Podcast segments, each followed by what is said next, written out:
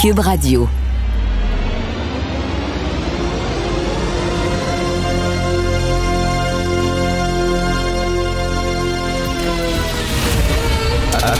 Attention, cette émission est laissée à la discrétion de l'auditeur. Les propos et les opinions tenues lors des deux prochaines heures peuvent choquer. Peuvent choquer. Oreilles sensibles s'abstenir. Richard Martineau. Martino. Un animateur pas comme les autres. Richard Martineau. Cube Radio. Hey, bon mardi tout le monde. Merci d'écouter Cube Radio. J'ai l'impression de revenir d'un- d'une vacance de trois mois. Pourtant, c'est rien qu'un jour de plus. Là. Au lieu d'avoir un week-end de deux jours, on a eu un week-end de trois jours. Mais c'est comme s'il fallait que je reparte la machine au complet parce qu'il y a eu une journée de plus. C'est comme euh, dans, les, dans les poêles, euh, les à gaz qui chauffent. Il y a tout le temps comme un petit, pilote qui est toujours allumé. Et moi, c'est comme si mon pilote euh, s'était éteint au cours de la troisième journée de vacances. Repartir la machine.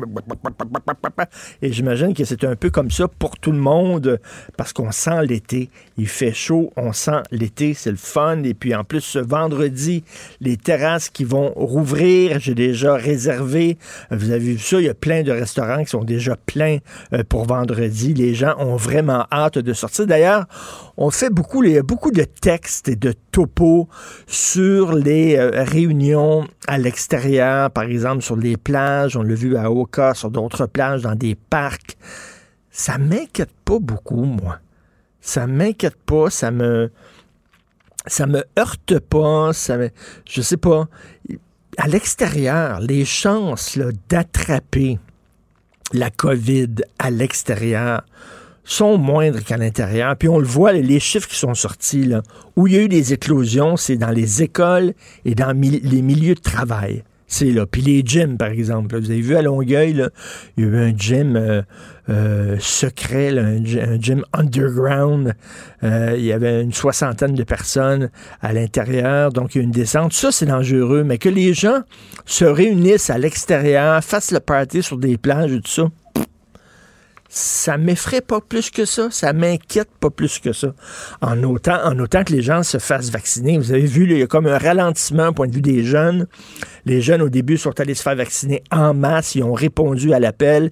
Et là, maintenant, ça stalle un peu, comme on dit en bon anglais. Ça stalle un peu, donc faites-vous vacciner. Puis après ça, vous pourrez faire le party à l'extérieur, peut-être. là. Euh, moi, ça m'inquiète pas plus qu'il le faut. Coder, 46% Valérie Plante, 34% pour euh, euh, l'élection à la mairie de Montréal. Pff. Je regarde ça, là. Vraiment, ça va être le choix qu'on va avoir, là. Entre Coder, le nouveau Coder. Tout le monde dit le nouveau Coder. Il a maigri. C'est tout. Il a perdu du poids. C'est le même gars, là. C'est le même bonhomme. Et rappelez-vous que son livre qu'il a sorti, M. Coder, le livre qu'il a sorti dans lequel il y avait son programme pour Montréal, il a été préfacé par Anne Hidalgo. Anne Hidalgo, qui est la mairesse de Paris, qui est comme Valérie Plante sur l'acide. Et ça, ça surpris tout le monde. Anne Hidalgo aurait dû euh, s'associer à Valérie, Plante parce qu'ils sont pareils, tous les deux. Bloquer des rues, les vélos partout, etc. Et euh, les chauffeurs de taxi, par exemple, ne cessent de pester contre Anne Hidalgo. Ils laissent au bout, là, euh, parce que c'est très, très difficile maintenant de circuler en automobile à, à Paris. Mais elle a l'appui de Nicolas. Donc, tu as le choix entre un émule de la mairesse de Paris, qui est Valérie Plante sur l'acide, et Valérie Plante. Jamais, jamais une, une élection me- me me m'aurait autant laissé euh, pantois. Il n'y a personne qui m'excite. Puis là, il y a un troisième euh, larron qu'on connaît absolument pas. D'ailleurs, Mathieu Boccoté va nous en parler. Il dit que c'était un assez un qui s'est présenté, euh, euh, un ancien joueur de football, c'est ça, qui s'est présenté à la mairie. Mais mettons, on n'a pas énormément de choix. Je veux revenir sur cette bombe nucléaire qui est tombée dans le petit milieu de la télé. Euh, il n'était pas autant connu que Gilbert Rozon, Luc Wiseman. Euh, Gilbert Rozon, c'était quelqu'un qu'on connaissait, on le voyait à la télévision, il était juge dans des fois dans, des émissions en France, c'était une personnalité publique. Luc Wiseman, beaucoup moins, c'est un producteur, producteur entre autres euh, de Tout le monde en parle, mais il a produit aussi La Petite Vie, tout ça, producteur pour la boîte Aven c'était quelqu'un qui était peut-être moins public, mais qui était très important dans le milieu de la télé. Euh, tout le monde dans le milieu de la télé le connaissait. Euh, moi, je le connaissais, écoutez, pas personnellement, là, pas hein, pour aller souper avec lui puis prendre des verres avec lui, absolument pas. Mais c'est quelqu'un que je croisais, à qui je parlais euh, dans des galas, dans des soirées, etc. Et de savoir qu'il a été arrêté pour agression sexuelle, attouchement et production de matériel pornographique juvénile, agression sexuelle contre une mineure. Et euh, c'était vraiment, tout le monde est tombé sur le cul en disant, ah, quoi? Lui? Et ça vous démontre à quel point vraiment ça peut être n'importe qui. Hein. Ce genre d'histoire-là, on ne connaît pas les personnes avec qui on fait affaire, on ne connaît pas les personnes qu'on croise dans la rue, on ne connaît pas euh, euh, notre voisin. Et euh, en fait, tu sais, lui, il y, avait, il avait une femme, il avait, il avait des enfants et sa famille ne le connaissait pas, connaissait pas cette image-là de lui. Et c'est vraiment... Et, et tu te dis, tabarnouche, faut-tu que la pulsion sexuelle que tu as, là, tes fantasmes, faut-tu que ça soit fort pour qu'à un moment donné, ton cerveau s'éteigne et que c'est rien que ton fantasme qui prend le dessus? C'est comme si tout le sang qui irriguait ton cerveau, là, irriguait ton organe, génitale. Et là, tu penses plus à rien. Tu ne penses plus à ta victime. Tu ne penses plus à tes proches. Tu ne penses plus à ta carrière que tu as construite, ta réputation, la boîte, les gens avec qui tu travailles, tout ça. Tout ça, tu es prêt à tout risquer ça, à faire du mal à une personne mineure, premièrement, et à tout risquer ça. Pourquoi? Quelques minutes, rien pour assouvir ta pulsion c'est vraiment, c'est vraiment odieux. Et de voir qu'il y en a-tu des, histoires comme ça de gens qui sont prêts à tout s'aborder, à tout foutre en l'air pour une question de, de question de quéquette, une question d'assouvir ses fantasmes. Ça, ça, ça a pas mal les gens par terre. Et je veux euh, attirer l'attention sur une euh, caricature qui est dans le devoir aujourd'hui, qui me choque un peu, je dois le dire. Euh, dans le Devoir, c'est une caricature d'Éric Godin, que je connais bien. Éric Godin était caricaturiste Devoir lorsque j'étais rédacteur en chef. Mais bon, c'est une caricature sur le conflit au Moyen-Orient. Et là, on voit un Palestinien par terre et on voit qu'il y a quelqu'un qui lui pose qui, est comme à genoux sur lui. En fait, c'est un rappel de George Floyd. Au lieu d'être un noir par terre avec un policier par-dessus qui s'agenouille sur sa face, c'est euh, un Palestinien par terre avec un soldat israélien qui a euh, le, genou euh, sur son visage. comme si c'était la Palestine écrasée par Israël. il n'y a qu'un côté des choses dans cette caricature-là. pauvre Palestine, méchant Israël. J'aimerais seulement rappeler que le Hamas, il est financé par l'Iran, qui euh, se voue à la destruction de l'État d'Israël, qui ne veut pas négocier. Ils veulent détruire l'État d'Israël, que la Hamas est financé par la Turquie, entre autres, que le Hamas euh, se cachait dans la population civile en envoyant ses roquettes euh, envers Israël, en se disant, si Israël réplique qu'il y a des euh, Palestiniens qui vont mourir, mais on s'en fout totalement parce que nous autres, ce qu'on veut montrer, c'est qu'on est, on est tough, on est rough and tough, que le Hamas se foutait totalement de la population civile palestinienne en disant, ben, les civils, les, les Israéliens vont répliquer, il va y avoir plein de morts, des blessés, puis ça va être bon pour nous, pour notre cause parce que ça va mettre la communauté internationale euh, en maudit contre Israël. Israël va être au banc de la communauté. Donc, se foutait totalement. Et là, tu vois cette caricature-là en disant, tabarnouche que c'est simpliste. Pauvre Palestine, méchant État israélien. Il me semble que ce, ce conflit-là est beaucoup plus complexe que ça. Et de l'inverse aussi, là, de dire, pauvre Israël, puis euh, Palestine sont méchants, méchants, méchants, Israël n'a rien à se reprocher, c'est une victime. Non, il y, a les deux. Mais, mais de voir comme ça une caricature simple, d'après moi, ça va faire jaser. Euh, mais ça démontre à quel point une certaine gauche québécoise est très naïve, mais tu sais qu'un journal comme Le Devoir mette ça sur sa page éditoriale, c'est comme c'est un dessin éditorial, c'est comme si Le Devoir prenait parti euh, c'est sur la page éditoriale. Le Devoir prenait parti euh, anti-Israël, pauvre Palestine. Je trouve ça un peu gros. Je trouve ça très simpliste. Et en terminant, j'aimerais vous faire entendre un extrait.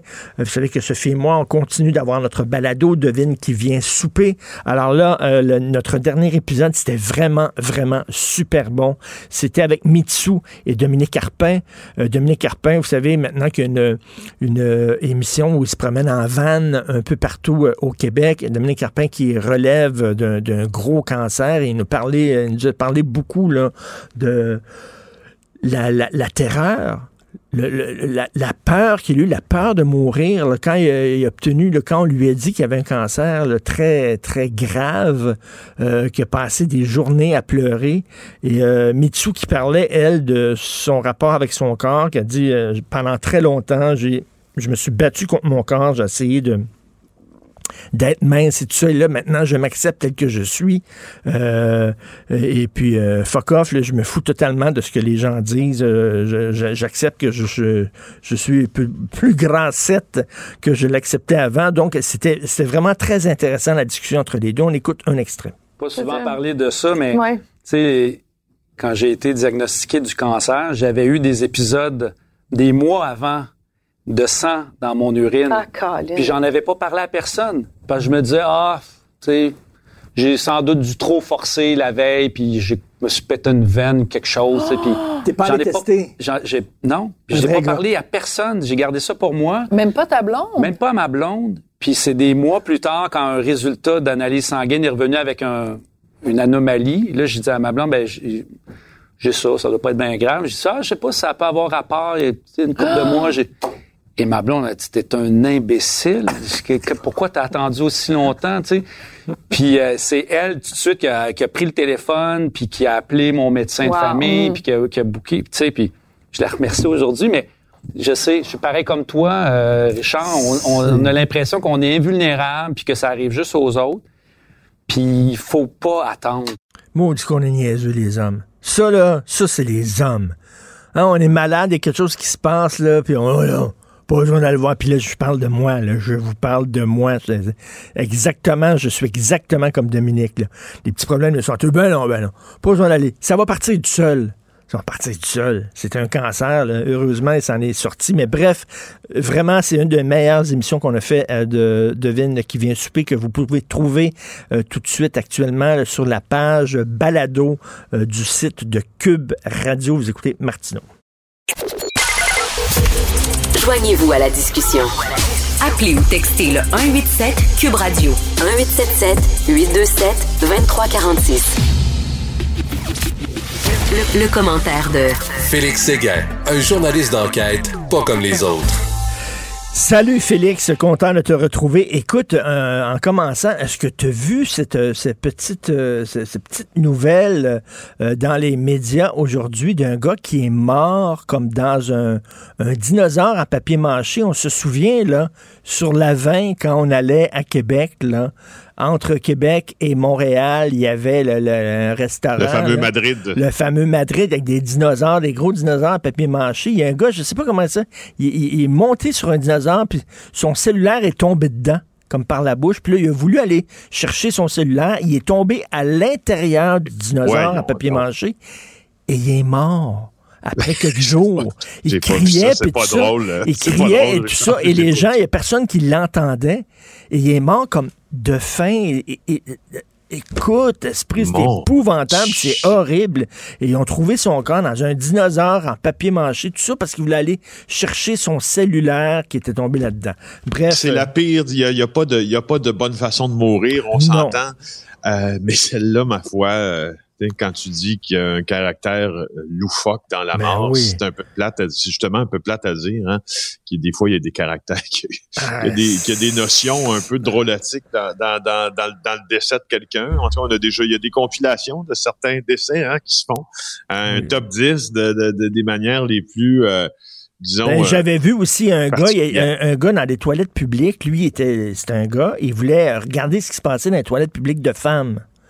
Fait qu'il est rentré derrière le mur, il est, re- il est rentré derrière le mur des toilettes de femmes pour pouvoir, il y avait comme un trou pour pouvoir regarder les filles dans les toilettes, mais il pouvait plus sortir, il était pogné dans le mur et il est mort là. Il y a un voleur Dans qui est décédé dans un conduit d'aération aussi. Euh, ça, je Ah. me rappelle avoir vu une émission. En fait, tu sais, les gens de, les, il y a des producteurs euh, télé qui documentent euh, Ben oui. ces affaires-là, euh, justement. Ouais. Écoute, tu veux nous parler de l'histoire la plus surréelle de l'année? Ben certainement, moi j'ai passé le week-end à me renseigner sur euh, ce, ce- ce militant euh, biélorusse, Roman Protasevich, qui a été euh, arrêté à Minsk euh, samedi après le déroutement d'un avion de ligne. Tu as vu cette affaire-là Ben en fin de semaine, on en parle encore, puis on va en parler pendant euh, pendant des jours. Donc, euh, ce qui est arrivé, c'est que euh, ce militant-là, qui euh, était un journaliste qui s'opposait euh, au pouvoir en Biélorussie, au Bélarus, si, si vous préférez, qui a été arrêté euh, parce que, bon, c'est un opposant au régime d'abord, mais c'est la manière dont il a été arrêté qui fait Dieu, réagir toutes les autorités compétentes. Il a été intercepté dans un vol de Ryanair. Pour ceux qui sont allés là, en Europe à quelques reprises, Ry- Ryanair, c'est une compagnie euh, arabais, euh, compagnie aérienne arabais.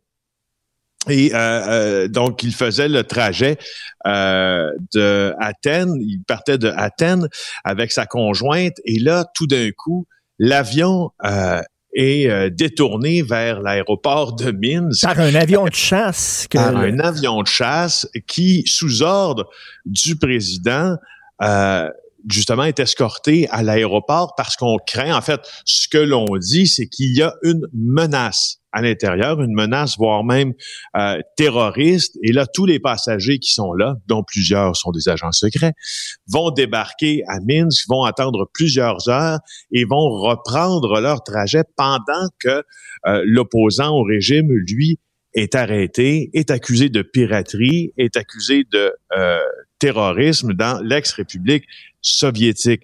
Et mais, mais il est ça- jeune, hein? Il a l'air vraiment jeune, ce gars-là. il y a 26 ans, il y a 26 ans, Roman Protasevich, euh, et, euh, et- et quand il a réalisé qu'on avait détourné l'avion vers Minsk et qu'il n'y avait pas de bombe à l'intérieur de l'aéronef, selon les, les témoins euh, qui ont parlé notamment au journal The Guardian en fin de semaine, les témoins disaient qu'il verbalisait le fait de dire c'est la peine de mort qui m'attend. Il a compris ce qui était en train de se passer et il croyait que c'est la peine de mort qui l'attendait.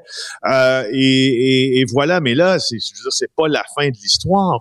Euh, quand les MiG-29 sont finalement atterris à, à l'aéroport, puis qu'on a compris que tout ça était une grande mascarade pour l'arrêter, puis pour le faire condamner, comme dans les régimes les plus autocratiques de la planète, eh ben euh, là, il y a eu énormément de réactions parce qu'on s'attaque à quoi quand on fait ça? D'abord, on, euh, on s'entend qu'il aura une forme de procès relativement sommaire, même s'il a été forcé de dire, il semble, selon ses déclarations aujourd'hui, qu'il collaborait très bien à l'enquête.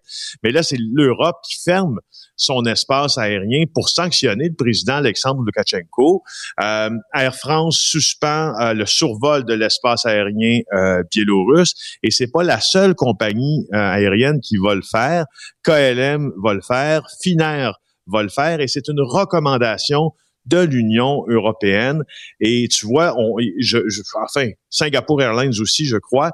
Alors, tu vois, il semble que dans ce, ce, ce, ce pays, ce pays qui borde l'Ukraine, là, on est en train euh, de se diriger, on est en train de créer une crise diplomatique Ben en oui. utilisant ben le transport, l'aviation civile internationale. Tu sais que l'aviation civile, c'est d'une importance capitale parce que c'est sanctionné par presque tous les pays qui collaborent sur la planète. Et là, c'est une D'ailleurs, il faut dire, hein, le siège social de l'Organisation civile internationale est à Montréal, est ici à Montréal. Euh, Écoute, donc, envoyer un avion de chasse contre un avion civil, euh, l'obliger à atterrir, prendre de force un gars de 26 ans et euh, lui, c'est, il doit avoir la peur de sa vie. C'est pas ce qu'il exactement là-bas. Mais tu regardes ça, on vit dans un monde, Félix, de plus en plus inquiétant. Lorsque tu regardes la, Chine, lorsque tu regardes euh, Poutine qui dit qu'il est prêt à casser les dents de tous ceux qui allaient être dans son chemin, lorsque tu regardes ce qui s'est passé justement en Bélarus, euh, l'Iran qui euh, veut la destruction d'Israël, les conflits au Moyen-Orient, c'est le monde devient inquiétant. Oui, puis tu sais, rappelle-toi une chose sur cette ex-république euh, soviétique. La Biélorussie, c'est le dernier, oui, c'est le journal Le Monde qui rapporte ça ce matin, est le dernier pays en Europe à appliquer la peine de mort. Donc, tu t'imagines que c'est pas rien pour l'opposant d'être euh, d'être détenu dans ces conditions-là. Euh, et je vais te je vais te lire la déclaration qui, qui l'a fait. C'est dans le Journal de Montréal ce matin. C'est un texte que l'on reproduit euh, de l'AFP. Alors, lui, il dit être passé aux aveux. Mais tu vas voir ce qu'il ce qu'il affirme. Puis là, c'est en citation. Là. Alors, il fait une déclaration aux médias et il dit le personnel se comporte avec moi de façon tout à fait adéquate et en respectant la loi. Je continue à collaborer avec les enquêteurs et je suis passé aux aveux concernant l'organisation de troubles massifs. Et quand tu dis que ça a l'air d'une déclaration obtenue sous la contrainte. Là. je pense ben qu'il n'y a pas meilleur exemple que ça. Non, non, comme, les procès, comme, les procès staliniens dans les années 50. Et pendant ce temps, mon cher Félix, il y a des gens ici qui disent qu'on vit sous une dictature. Ah oui, c'est vrai, qui se promènent dans les rues et qui disent dictature sanitaire. Vous voulez savoir c'est quoi une dictature? C'est un gars de 26 ans qui se fait envoyer euh, dans, en prison à cause de ses opinions. Merci beaucoup, Félix. On se reparle demain dans la journée. Merci. Pour une écoute en tout temps, ce commentaire de Félix Séguin est maintenant disponible dans la section balado de l'application et du site cube.radio. Tout comme sa série balado Narcos PQ, qui dresse un portrait de l'industrie criminelle à travers des entrevues avec de vrais narcotrafiquants. Cube Radio. Cube Radio. En direct à LCN. Salut Richard. Salut Jean-François. En cette semaine où on commence cette série d'assouplissements qui va nous conduire à la fin juin, un Québec qui va être une carte qui va être en vert, beaucoup plus d'assouplissement, de, de liberté, toi, tu te poses la question, quand est-ce qu'on va pouvoir voyager? Oui, ben écoute, j'adore le Québec, là. Hein? J'étais très content l'été dernier d'aller à Charlevoix. C'est beau, c'est magnifique. La Côte-Nord, les îles de la Madeleine, c'est beau. Mais je préfère Venise à Venise en Québec. Tu sais, c'est comme, euh, excusez-moi, là. J'aime mieux la vraie, la vraie affaire. Donc, je me demande, est-ce qu'on va pouvoir voyager cet été? Et là, j'ai parlé à M. Moscou-Côté. Moscou-Côté, il est président de l'Association des agents de voyage du Québec. D'ailleurs, parenthèse, le gars, il est porte-parole des agents de voyage, s'appelle Moscou quand même. C'est extraordinaire. ça, c'est ce qu'on appelle un, ben oui, un aptonyme. Hein? C'est quand tu as le nom de ton métier. Par exemple... Comme un pompier qui s'appelle La Rose. Exactement. ou alors, ou alors le président de l'association des plongeurs du Québec qui s'appellerait André Plouffe. Alors, quelque chose comme ça. Je ferme la parenthèse. Et là, Moscou, Monsieur Moscou-Côté, il a dit, ben là, on veut un plan. Dans le milieu de l'industrie, là, il y a eu un plan de déconfinement. Quand est-ce qu'on va pouvoir dire aux gens, vous allez pouvoir voyager? Et, écoute, il va y avoir de plus en plus de gens avec deux vaccins. Moi, mon deuxième vaccin, je l'attends pour le 14 juillet, puis ça se peut bien que je l'ai avant, là, parce que ça va ben bon train, la vaccination. Donc, écoute, ça veut dire début juillet, là, je vais avoir mes deux vaccins. Êtes-vous en train de me mm. dire que quand tu as les deux doses, qu'il va falloir que tu fasses une quarantaine au retour, s'il vous plaît, à un moment donné, là, tu as les deux doses de vaccin. Est-ce qu'on va pouvoir reprendre les voyages touristiques? Et là, on l'a vu, l'Union européenne qui ouvre ses frontières aux Américains. Et là, mm-hmm. je me dis, est-ce que les Canadiens vont pouvoir y aller? Non, ils n'ouvrent pas les frontières au, Canada. Pourquoi? Parce qu'on ne fait pas la même chose avec eux. Hein? Les, les, les, les, voyages touristiques sont encore Échange de bons procédés. C'est ça. Les voyages touristiques sont encore interdits. C'est seulement les voyages essentiels qui sont permis au Canada. Donc, est-ce qu'on va pouvoir aller en Europe cet été? Est-ce qu'on va pouvoir revenir, ceux qui ont deux vaccins? Et là, j'entends, ben, ce sera pas juste, parce que les gens qui ont deux vaccins, ils n'auront pas besoin de faire leur quarantaine en revenant. Ben oui, mais la vie est pas juste. Mm. C'est comme ça. Vous savez, il y a des gens qui voyagent en première classe, puis il y en a d'autres qui voyagent en classe économique, comme ça. La vie n'est pas juste. Donc, les gens qui ont deux vaccins, on devrait leur permettre de voyager. On l'espère quand même, et c'est pas parce que j'aime pas le Québec. Et même avec nos voisins américains, euh, Richard, là, euh, de part et d'autre de la frontière, euh, la vaccination, c'est sûr qu'on a presque dépassé les Américains en termes de première dose, là, mais la population est largement vaccinée. Ben, tout à fait. Est-ce que ça va rouvrir? Ben, tout à fait. Là, avec, deux vaccins, un moment donné, quand on va avoir les deux vaccins, ben, c'est terminé. On est super protégé. Est-ce qu'on peut reprendre un semblant de vie normale? Bref, c'est très le fun. On est très content que les terrasses ouvrent ce vendredi, mais j'aimerais ça voyager cet été. On se croise les doigts. Effectivement. On revient sur le dossier du troisième lien à Québec. Est-ce qu'on a les yeux plus grands que la panse ou est-ce qu'on a les, les moyens de nos ambitions? On va d'un extrême à l'autre au Québec. Des fois, on manque d'ambition. Hein? Les Québécois, c'est As-tu un mm. petit deux piastres? Peux-tu me donner un petit café? Euh, le, fromage s'appelle le Petit Québec. On voit une belle fille, on dit ah, pas laide, on mange, on boira pas. C'était pas mauvais. On est comme ça au Québec. puis là, quand on se met soudainement, on se réveille, puis on est ambitieux, là, attends une minute, on n'aura pas seulement qu'un tunnel. On va avoir le plus gros tunnel au monde. Au monde. Alors là, il va être tellement gros, le tunnel de Québec, que la machine pour le creuser n'existe pas. Parce qu'il n'y a ben personne. ça, le tunnelier. Le tunnelier, la machine pour que. Il n'y a personne. Même à Dubaï, Dubaï, ils font des ponts, puis des gratte-ciels, puis tout ça. On va être plus gros que autres. Au Québec. on va avoir un trou, c'est plus un trou, c'est un gouffre qu'on va avoir. Donc, écoute, il va falloir dépenser un milliard de dollars pour faire la machine qui va creuser un trou. Et là, je sais que je suis à Montréal et les gens de Québec se disent fermez vos gueules, les Montréalais. Vous avez eu un stade olympique, vous avez eu un nouveau pont, vous avez eu une salle symphonique, vous avez le quartier des spectacles. On n'arrête pas de vous donner de l'argent.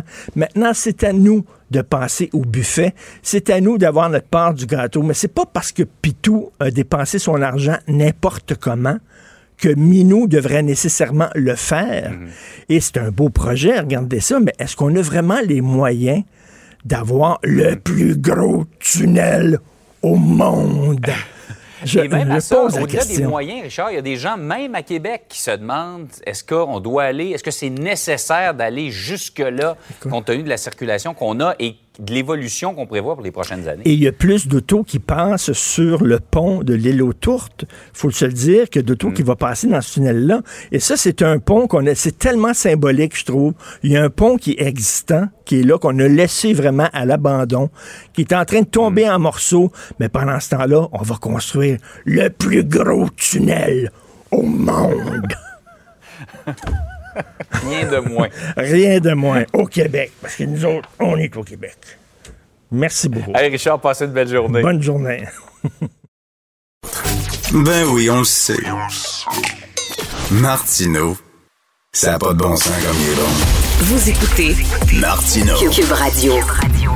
Alors, pendant qu'à Québec, on s'apprête à, construire, à creuser le plus gros tunnel au monde, on a laissé pendant des années se détériorer euh, le pont de l'île aux Tourtes. Eh bien là, euh, on a dû le fermer en toute urgence pour une durée indéterminée. Toutes les écoles situées à l'ouest du pont vont être fermés, ce qui ne fait pas, bien sûr, l'affaire de beaucoup de parents. Nous allons parler avec Mme Marie-Claude Nicole, qui est députée libérale de Vaudreuil, porte-parole de l'opposition officielle en matière d'affaires municipales et d'habitation. Bonjour, Mme Nichols. Bon matin. Est-ce que, bon, vous avez eu des réunions et tout ça avec euh, des gens du gouvernement, la durée indéterminée, ça veut dire que le reste de l'année est complètement scrappé pour les étudiants de ces, de ces écoles-là, on peut le dire? Bien, deux choses. Là. Je veux juste rappeler que la commission scolaire anglophone n'est pas fermée. Euh, c'est seulement le centre de services scolaires des Trois-Lacs euh, qui a décidé de fermer ses écoles ou en fait de prendre la journée d'aujourd'hui pour faire l'évaluation, euh, l'évaluation de, la durée des trajets. OK. Donc, les, Et les anglophones, les autres, ont décidé qu'ils continuaient quand même. Là. Eh ben oui, c'est comme ça. C'est comme ça. Puis alors que le centre de service, c'est autre chose. Puis euh, en fait, j'ai beaucoup de, respect là, pour. Euh, ils travaillent très fort dans le monde dans le dans le milieu scolaire, mais moi, ma question dans tout ça, c'est est-ce qu'il y a un ministre à la tête de tout ça? Là? Pourquoi les directives sont pas les mêmes pour un que pour l'autre? Ben oui, là. c'est le même, c'est le même territoire. Là, me semble qu'il aurait pu depuis dès le début s'impliquer dans le dossier. Nous, on a des rencontres à à tous les jours à 11 heures. Euh, le matin avec euh, Mme Rouleau, la ministre déléguée au transport, 11 euh, heures avec les différents partenaires, les maires, les directeurs généraux des municipalités. Puis hier matin, la directrice générale du, du Centre de services scolaires des Trois-Lacs était présente. mais le ministre n'était pas là. Le, ministère est, pas là. Fait que je me demande la décision est-ce qu'elle a été prise unilatéralement par euh, par la commission scolaire? Puis je, je veux pas, je veux pas dire que c'est pas une bonne décision, c'est pas ça, mais je veux dire que ça a leur tout un impact sur les familles, les parents, les étudiants qui aujourd'hui ont appris pendant un long week-end que l'école était fermée, qu'ils doivent se retourner de bord. Mais en autobus scolaire, là, ça aurait été combien d'heures de plus là, pour amener les écoles, euh, les, les, élèves à leur école, puis les, les, ramener chez eux, ça aurait été énorme. Là. Oui, c'est oui, oui, c'est pour ça qu'elle pour ça qu'ils prennent la journée pour évaluer ça, parce qu'il y a évidemment il y a une cascade d'autobus, puis c'est pire le soir. Euh, donc aujourd'hui, ils vont faire les circuits vides pour évaluer le tout. Euh, c'est correct, là. Moi, je pense que c'est déplorable qu'un enfant soit deux ou à trois heures dans un autobus, ça n'a pas de bon sens. Reste que dans Soulange, je comprends mal qu'on ferme toutes les écoles. C'est pour ça que je me dis pourquoi le ministre n'est pas intervenu? Pourquoi on ferme toutes les écoles? Le Soulange, là, il n'y en a pas de problème de circulation dans Soulange. Peut-être qu'il y aura un problème pour les parents qui veulent prendre le pont après, mais ils peuvent quand même laisser les enfants à l'école puis après aller se mettre dans le trafic deux heures. Mais je trouve que c'est en partie injustifié. Je comprends la raison pourquoi on le fait, mais je, trouve que c'est injustifié que ça je comprends pas qu'il n'y ait pas eu l'implication du politique euh, dans ce dossier. Et vous sentez, vous, euh, vous sentez la colère des gens parce que vous êtes député ah. libéral du coin, donc les gens vous écrivent, on le sait, dans les médias sociaux, c'est pas toujours poli, mais là, ah. c'est pire dans des situations comme ça. Vous devez vous devez avoir des vertes et des pommures circuler ces médias sociaux. Ah, c'est incroyable, c'est incroyable. Moi, j'ai mis une petite note à l'effet que je répondais à tout le monde dans ceux, les commentaires respectueux. J'étais pour leur donner une réponse. Les autres, je, les enlève parce que c'est vraiment irrespectueux. Hmm. Mais, euh, mais d'un autre côté, je les comprends. les parents là, ils ont été pris en otage pendant la pandémie. Les enfants retournent à l'école, puis là, euh, une nouvelle comme ça arrive. Puis euh, relativement à l'échéancier du, pont des Lotos, on est un peu dans, le néant, puis c'est un échéancier aussi, pour le rappeler, la séquence des choses. Le 30 avril, il y, a eu un il y a eu du forage, c'est une erreur humaine. 30 avril, forage, une tige sectionnée. 12 mai, deuxième forage, une autre tige, euh, tige endommagée. On ferme le 20 mai. Mais du 30 avril au 20 mai, là, on a fait quoi? Moi, je me dis qu'on doit déjà avoir une bonne idée de l'état de la situation pour prendre la décision de fermer le 20 mai. On doit déjà avoir une bonne idée. Fait moi, je m'attends à ce qu'aujourd'hui, on ait des, euh, des, des nouvelles, euh, des, moyennes bonnes nouvelles. Je ne sais pas trop comment l'exprimer, mais euh, moi, je m'attends à ce qu'on fasse des travaux d'urgence, euh, puis qu'on soit en mesure d'ouvrir minimalement une voie dans chaque direction. Mais là, c'est une structure hyper importante. on parle de 90 000 véhicules chaque jour, qui une structure, une infrastructure névralgique. Et là, il y a le maire de Vaudreuil-Dorion, M. Guy Pilon. Et ça fait 16 ans que je suis maire, puis ça fait 16 ans que j'entends parler du pont de l'île aux Tourtes. On savait que ce problème ce pont-là avait des problèmes. Et là, je ne veux pas faire un parallèle entre les deux, mais juste comme on s'apprête à dépenser 10 milliards de dollars pour ouvrir un nouveau tunnel, puis ça va être bien beau, puis ça va être high-tech. Pendant ce temps-là, ben, on laisse les, infrastructures existantes se détériorer. C'est bien beau là, ouvrir des nouveaux, des nouvelles voies, des nouvelles autoroutes, des nouveaux ponts, mais il faut, faut faire attention aux ponts existants faut en prendre soin. Et là, on l'a laissé totalement se détériorer, ce pont-là. Et pourtant, c'est une infrastructure hyper névralgique, là. Mais moi, je suis mairesse, euh, j'ai été mairesse depuis 2009 à Notre-Dame de l'île Perrot, préfète de la MRC Vaudreuil-Soulanges, puis maintenant députée depuis 2014. Fait que, euh, je connais les problématiques tant sur le pont de l'île aux que sur l'autoroute 20. Euh, depuis 2016, qu'il y a de l'entretien régulier sur le pont. 2018, euh, on a annoncé un nouveau pont. Puis là, ben, ça, évidemment, là, vous comprendrez que ça a été repoussé. Reste qu'en 2018, là, les plans ont été faits, le BAP a eu lieu. Euh, c'est complexe, là. Euh, on ne bâtit pas un nouveau pont en criant ciseaux. Il fallait déterminer, on le fait au nord, au sud. On a travaillé avec la ville de Vaudreuil-Dorion. Monsieur Pilon pourrait vous le dire, c'est parce que d'un côté, il y a un cimetière autochtone, donc il fallait pas que le nouveau pont euh, arrive dans le cimetière hmm. autochtone. Donc, mais en fait, le tracé, le tracé est fait, le BAP est fait. Là, je pense qu'il y a vraiment une possibilité euh, d'accélérer les travaux. D'ailleurs, le pont de l'île aux il était dans le projet de loi 66. Fait qu'il n'y a aucune raison euh, qu'on ne soit pas en mesure de, de devancer l'échéancier puis de le faire rapidement. Mais là, je comprends, je comprends que les gens. je comprends que les gens sont furieux, mais à un moment donné, il faut, faut passer le message. Lorsque vous euh, contactez vos, élus, là, euh, un peu, un peu de politesse quand même, là, parce que tous les politiciens le disent. Hein, depuis quelque temps, là, ils sentent, là, comme euh, peut-être à cause de la pandémie, tout ça, mais ils sentent une violence dans les propos des citoyens. Il va falloir que les gens se calment un peu et respectent par le nez. Là. Oui, c'est dommage. Puis on va être en élection municipale le 7 novembre prochain. Là, puis c'est difficile d'attirer des candidats hein, en politique. Ben oui. Euh, quand on voit qu'on est euh, parce que les moyens de communication maintenant, là, c'est les réseaux sociaux. La preuve, euh, le ministre Bonnardel l'a annoncé sur Twitter que le pont fermait le jeudi. Donc, euh, les, on utilise les réseaux sociaux euh, comme moyen de communication auprès de nos citoyens, mais pas parce qu'on se cache derrière un profil qu'on peut se permettre d'être impoli. moi, je ne tolère pas ça. Je les efface sur ma page. ah oui, puis est-ce que vous, je les tolère pas. Vous, vous répondez aux gens en disant pourquoi vous êtes impoli comme ça ou vous faites rien que les effacer? Euh, la plupart, ceux qui m'écrivent en privé, je leur écris, mais sinon, je, je, fais juste les effacer. Et là, je mets toujours une note là, à l'effet que je demande des commentaires euh, respectueux. Je comprends que les gens sont fâchés. Moi aussi, je suis fâchée. J'habite, euh, j'habite le secteur. J'utilise le pont de l'île j'utilise l'autoroute 20. Mon bureau est sur l'autoroute 20, puis c'est pas une autoroute. Hein. L'autoroute 20, là, vous parliez là, qu'en temps de pandémie, il y a 70 000 véhicules qui passaient sur le pont de l'île qui sont détournés vers l'autoroute 20. Puis l'autoroute 20 c'est la seule place à travers le Canada où c'est un boulevard urbain où il y a des feux de circulation. Que vous comprendrez qu'on est une population euh, enclavée. on l'a vécu dans les inondations. Puis c'est pour ça, euh, c'est pour ça qu'en 2018, là, euh, on l'a mis dans le budget, puis on s'est dit on annonce un nouveau pont dès 2021 parce qu'on avait vécu, entre autres, les répercussions euh, des inondations. Euh, dans, la presse, il y a une pharmacienne qui parle, Mme Vinette, elle dit c'est des centaines et des centaines d'élèves qui vont être pris à maison, qui vont avoir une journée en moins d'enseignement, en plus des grèves, en plus de la pandémie, en plus de la fermeture des classes. Ces enfants-là ont besoin de recevoir leur enseignement et c'est sûr, c'est pas évident, c'est un sacré casse-tête. Donc, euh, qu'est-ce que qu'est-ce que vous savez, c'est quoi les dernières nouvelles? C'est pour une durée indéterminée? Quand ça va revenir à la normale? On le sait pas? Nous, le centre de service scolaire nous disait que c'était mardi. C'est mardi, là, qui c'est aujourd'hui, en fait, là, il prenait la journée pour évaluer. Mercredi matin, il va avoir euh, des euh, il va avoir des modifications là, qui vont être faites. Il y a des écoles qui vont être ouvertes. Les, tracés vont avoir été réévalués.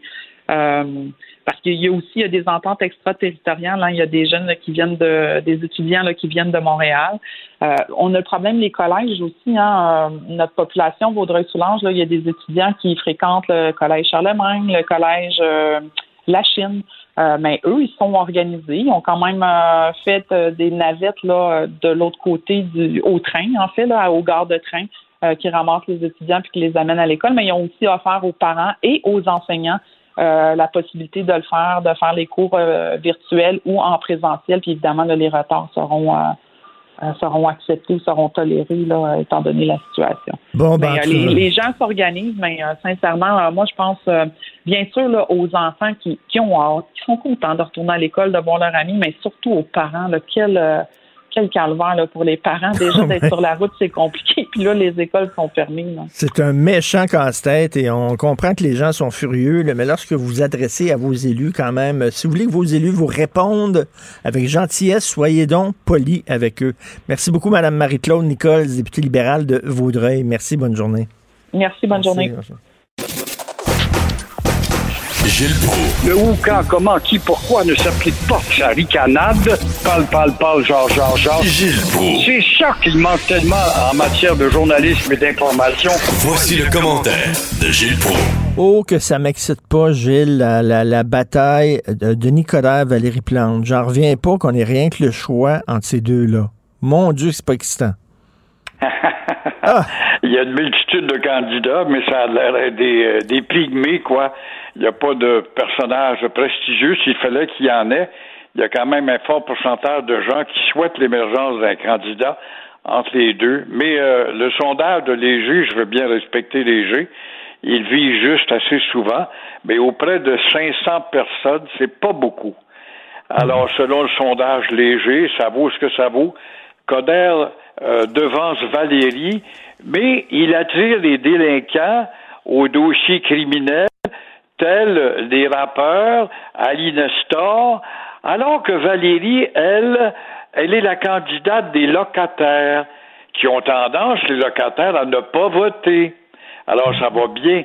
Et si Coder est plus fort au chapitre économique, Plante, elle, elle l'emporte auprès des cyclistes. Ah, ben ça, c'est sa bande. Et les adeptes du transport en commun.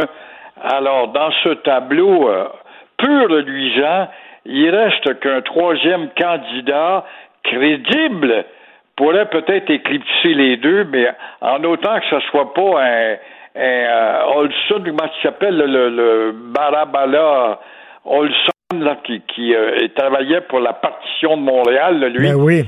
Qui nous a traités de tous les mots. Alors, il, est, euh, il a l'intention de se présenter d'ailleurs, qu'on verra le fanatisme, jusqu'où ça peut aller en pourcentage. Mathieu Bock-Côté va nous parler de ce troisième candidat-là, mais euh, Valérie Plante, là, euh, quand, quand le- elle faisait construire sa fameuse piste cyclable sur Saint-Denis et que les commerçants se plaignaient et tout ça, effectivement, c'était épouvantable, les travaux, sauf que là, les travaux sont terminés, la piste cyclable, elle est construite, puis ça roule en, vélo, les automobilistes peuvent stationner, là, soudainement, la, la grogne s'est calmée un peu, puis il faut, faut, faut dire que ça, ça fonctionne, là. Je veux dire, sa, sa fameuse piste cyclable, elle est empruntée par les cyclistes, tout, tout a l'air de fonctionner, donc ça m'étonnerait pas qu'elle remonte la côte, Valérie Plante. Ça C'est très intéressant parce qu'une fois le mal passé, on oublie Ben oui. vite. Il y en sera ici pour le boulevard Pineuf, de même que la rue Sainte-Catherine à la hauteur de, de la baie, là, l'ancien Simpson, etc. C'est évident qu'on sacre encore, mais tôt ou tard, si on voit le succès de la rue Saint-Denis, ça risque de créer un, effet d'entraînement en sa faveur. Mais en attendant, la ville est sans dessous, sans dessus, puis c'est, c'est invivable. Puis, as-tu vraiment changé, Denis Coderre? Physiquement, OK, il a maigri. Bon, c'est correct, là, mais c'est le même bonhomme. Là. Ben, il nous a pas fait de révélation et c'est là qu'il a manqué, Coder. Bon, il a dit qu'il a eu sa leçon, puis il est gentil, mais ça, euh, c'est vrai jusqu'à ce qu'il arrive le contraire. Mais euh, est-ce qu'il n'est arrivé de dire, écoutez, oui, j'ai été maire pendant quatre ans, j'ai peut-être fait preuve d'arrogance, j'ai joué un peu trop dans l'électrique, mais euh, je m'engage à donner une prédominance à Montréal, à refaire de Montréal une ville moins américanisée. Est-ce qu'il a créé un thème majeur qu'on ait une raison de le suivre? Absolument pas. Rien, rien, rien. Zéro plus zéro. Alors, c'est bon pour euh, des petits commerçants comme euh, les- à Verdun, où il va donner ses poignées de main à Verdun. Je sais pas pourquoi à Verdun, à rue Wellington, chez un lunetier, Ah oui. ou chez Ménic le samedi, quand il y a bien du monde dans la- le salon de barbier Ménic. Mais euh, est-ce que ça suffit? Est-ce qu'il y a des gens de prestige pour son vice-président? Euh, au comité exécutif, par exemple, qui pourraient euh, représenter un, prestige quelconque pour Montréal? Montréal, c'est une ville insignifiante dans le débat mondial. On la surévalue. C'est une ville pauvre. On n'est pas plus transcendant que Cincinnati ou Pittsburgh. Mais, mais, elle a le charme d'avoir une personnalité différente par sa francophonie. Et on joue pas là-dessus.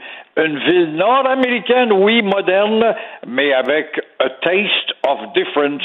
Il joue pas là-dessus. Tout à fait. Il joue pas là-dessus. Vous qui aimez les animaux, ça a dû vous faire un petit, euh, un petit serment au cœur de voir euh, ce, ce petit ours-là qui était pogné à Dorval, qui, euh, plutôt que le prendre puis de le retourner dans son habitat naturel, on a décidé de l'anesthésier. C'est épouvantable. Qu'est-ce que c'est, ça, que le ministère de la Faune, c'est quoi? Les adeptes de la carabine, c'est eux qui avaient suggéré de tuer les, les cerfs de Longueuil dont le sort n'est pas encore connu, soit dit en passant. Alors, on aime jouer de la carabine. C'est pas fort comme argument. L'ours qui a été aperçu dans une zone résidentielle à Dorval, bon, au lieu d'être récupéré, euh, Ben oui. comme tu le disais, il a été abattu. Mais pourquoi? Pourquoi? Parce qu'il était trop euh, à l'aise face à, à l'humain. Il représentait un grand risque pour la sécurité. C'est épouvantable, j'ai des mots dites sottises de même. Les experts, mon œil, euh, est-ce qu'ils craignent pas suffisamment euh, que les gens, alors, il fallait l'abattre? Comme les gens euh, avaient peur, puis lui, il avait pas peur des gens, il fallait l'abattre, c'est à peu près ça. Mais est-ce que les tigres qui avaient fui le parc safari de mon bon ami Jean-Pierre Danger à Hemingford il y a déjà plusieurs années et qui ont été plusieurs jours euh, dans, dans les champs, cachés dans le foin, près des animaux, des vaches, etc., et des humains, des cultivateurs, etc. Et le tigre, c'est un animal qui attaque, qui tue pour le plaisir. C'est un sanguin, c'est pas pareil. On les a pas abattus, on savait que c'était un être en voie de disparition précieux. Alors, on les a anesthésiés, tout simplement, pour les ramener au parc safari. Comment ça se fait? Quand euh, Jean-Pierre Ranger a décidé il y a quelques, il y a un an à peine, d'offrir des tigres, des tigres sud-africains et des lions, des lionnes sud-africaines, c'est des lionnes blanches, la différence avec les autres lionnes, et les transférer en avion avec des 38 heures de, de- dans les airs pour les envoyer dans un habitat naturel. Pourtant, c'était des choses faisables. Est-ce qu'on n'a pas pu faire ça pour notre pauvre ours ici, d'un an et demi, de le transporter, le mettre, je sais pas où, moi, près de Saint-Michel. Ben ouais, parce que là, là, ils, ils disent, ouais, mais étant donné que maintenant il a fréquenté l'être humain, il aura plus peur de l'être humain, puis la prochaine fois, il va, bon, la prochaine fois, il n'y aura pas de problème à se retrouver en ville, mais on ne sait même pas comment il s'est rendu là. On n'a aucune idée. On pense même peut-être qu'il est tombé dans un camion à un moment donné, puis que le Oui. camion le transporte. On ne sait pas comment il s'est rendu là. Premièrement, puis évidemment, ils approchent la ville parce qu'ils sont affamés. Mais d'autre part, t'en veux dire que tu n'aurais pas pu l'offrir à un zoo, toi, qui va le prendre avec plaisir, s'il est si familier avec l'humain, puis il n'a pas peur de l'humain. Non, non, non, ça, Non. ça, ça, ça pogne pas, ça. Non, non, mais je comprends pas pourquoi ils l'ont- il était cute en maudit l'ours. Il était 480 000 jeunes qui euh, sont, ont décidé de pas aller se faire vacciner. Il y a eu comme euh, au début, là, ça allait bien, les jeunes avaient répondu là, euh, à la demande du, du premier ministre, mais là, on dirait que ça freine un peu. Là. Ben oui, on a eu droit à, à tellement de contradictions depuis un an et demi euh, qu'on est à la veille de se demander si toute cette gymnastique n'aurait pas été inutile. 480 000 jeunes, des scientifiques sans doute pour la plupart, ou des fins finaux plus savants que toi et moi et tout le monde réunis. Et euh, ils ont 18 et 29 ans, donc ils connaissent bien la vie. Ils boudent le vaccin. Alors, c'est parce qu'ils ne veulent pas perdre leur temps à attendre de lancer un savant dans le groupe pour expliquer ça. Ça se peut pas dire des sottises. Il est vrai aussi que leur temps est très important et précieux pour l'évolution de la société, il n'y a pas de doute. Et une autre égarée, elle est dans, dans le gouvernement de Legault, une belle égarée, comme si on gaspille pas des centaines de millions de dollars en publicité à tel point qu'il y a des postes de radio qui sont au bord de fermer, sont sauvés par la publicité, un message du gouvernement du Québec qu'on n'écoute pas. Alors, il y a une autre égarée, elle, elle dit, on va lancer une vaste campagne de publicité à nos frais, bien sûr. Ça va être destiné à nos jeunes et euh, bientôt, même si les jeunes préfèrent s'écouter entre eux et non pas écouter les médias, ils vont subir cette belle campagne de persuasion. On va faire la, belle- la persuasion. Et au fond, nos jeunes, nos jeunes génies, peut-être euh, ont-ils raison, puisqu'on note, c'est ça qui est malheureux, on leur donne raison, puisqu'il n'y a pas eu d'éclosion chez ces jeunes qui ont tenu des grands parties euh, massifs là, un peu partout. Peut-être qu'il aurait dû demander à Sonia Lebel d'aller tuer l'ours qui est à Dorval parce qu'elle a mis des photos d'elle. Elle est allée à la chasse à l'ours. Je sais pas si vous avez vu ça. Sur Instagram, elle avait, elle avait mis des photos d'elle en train de chasser l'ours. Peut-être qu'elle aurait été un bon sniper pour le, le- le tuer. Mais merci beaucoup, Gilles. On se reparle demain. Merci, Gilles. À demain. Au revoir. Si c'est vrai qu'on aime autant qu'on déteste, Martineau, C'est sûrement l'animateur le plus aimé au Québec. Vous écoutez Martineau. Cube Radio.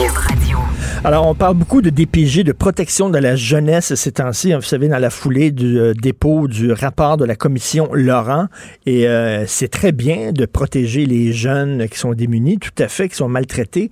Sauf le problème, c'est que lorsque ces jeunes-là ont 18 ans, on leur dit, ben là, t'es plus un enfant, t'es un adulte, débrouille-toi débrouille-toi tout seul. Et rappelez-vous en 2005, Paul Arcan qui avait fait un documentaire qui s'intitulait Les voleurs d'enfance sur les enfants de la DPJ.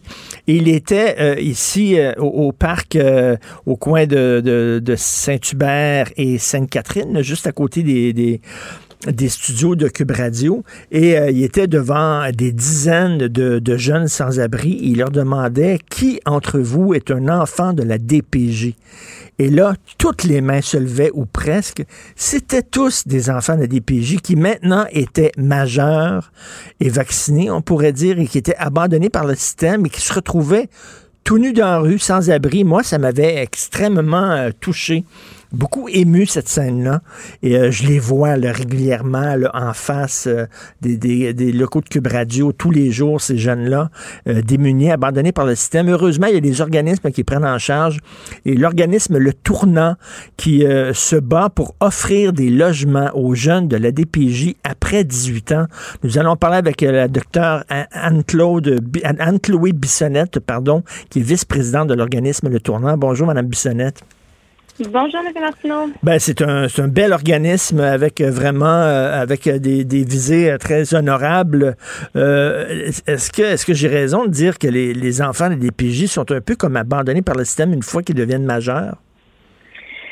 C'est-à-dire qu'il existe certains certains programmes pour les prendre en charge après leurs 18 ans, mais ces programmes-là sont très restreints. On le voit même dans la, la commission Laurent, c'est très bien établi que euh, ces programmes-là, l'admissibilité est trop restreinte pour la quantité de demandes.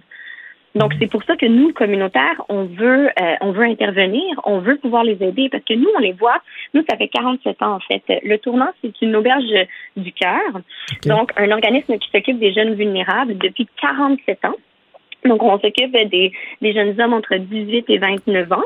Et une grande proportion provient justement euh, des services de protection de la jeunesse, mais malheureusement, qu'est-ce qu'on, ce dont on s'est rendu compte, c'est que c'est dommage qu'ils soient obligés de passer par la rue, de faire un, un premier épisode d'itinérance pour pouvoir nous atteindre, pour pouvoir ensuite appeler et dire j'ai besoin d'aide pour euh, marcher vers l'autonomie, pour euh, pour apprendre différentes choses et progresser dans la vie, me m'enraciner me, à quelque part.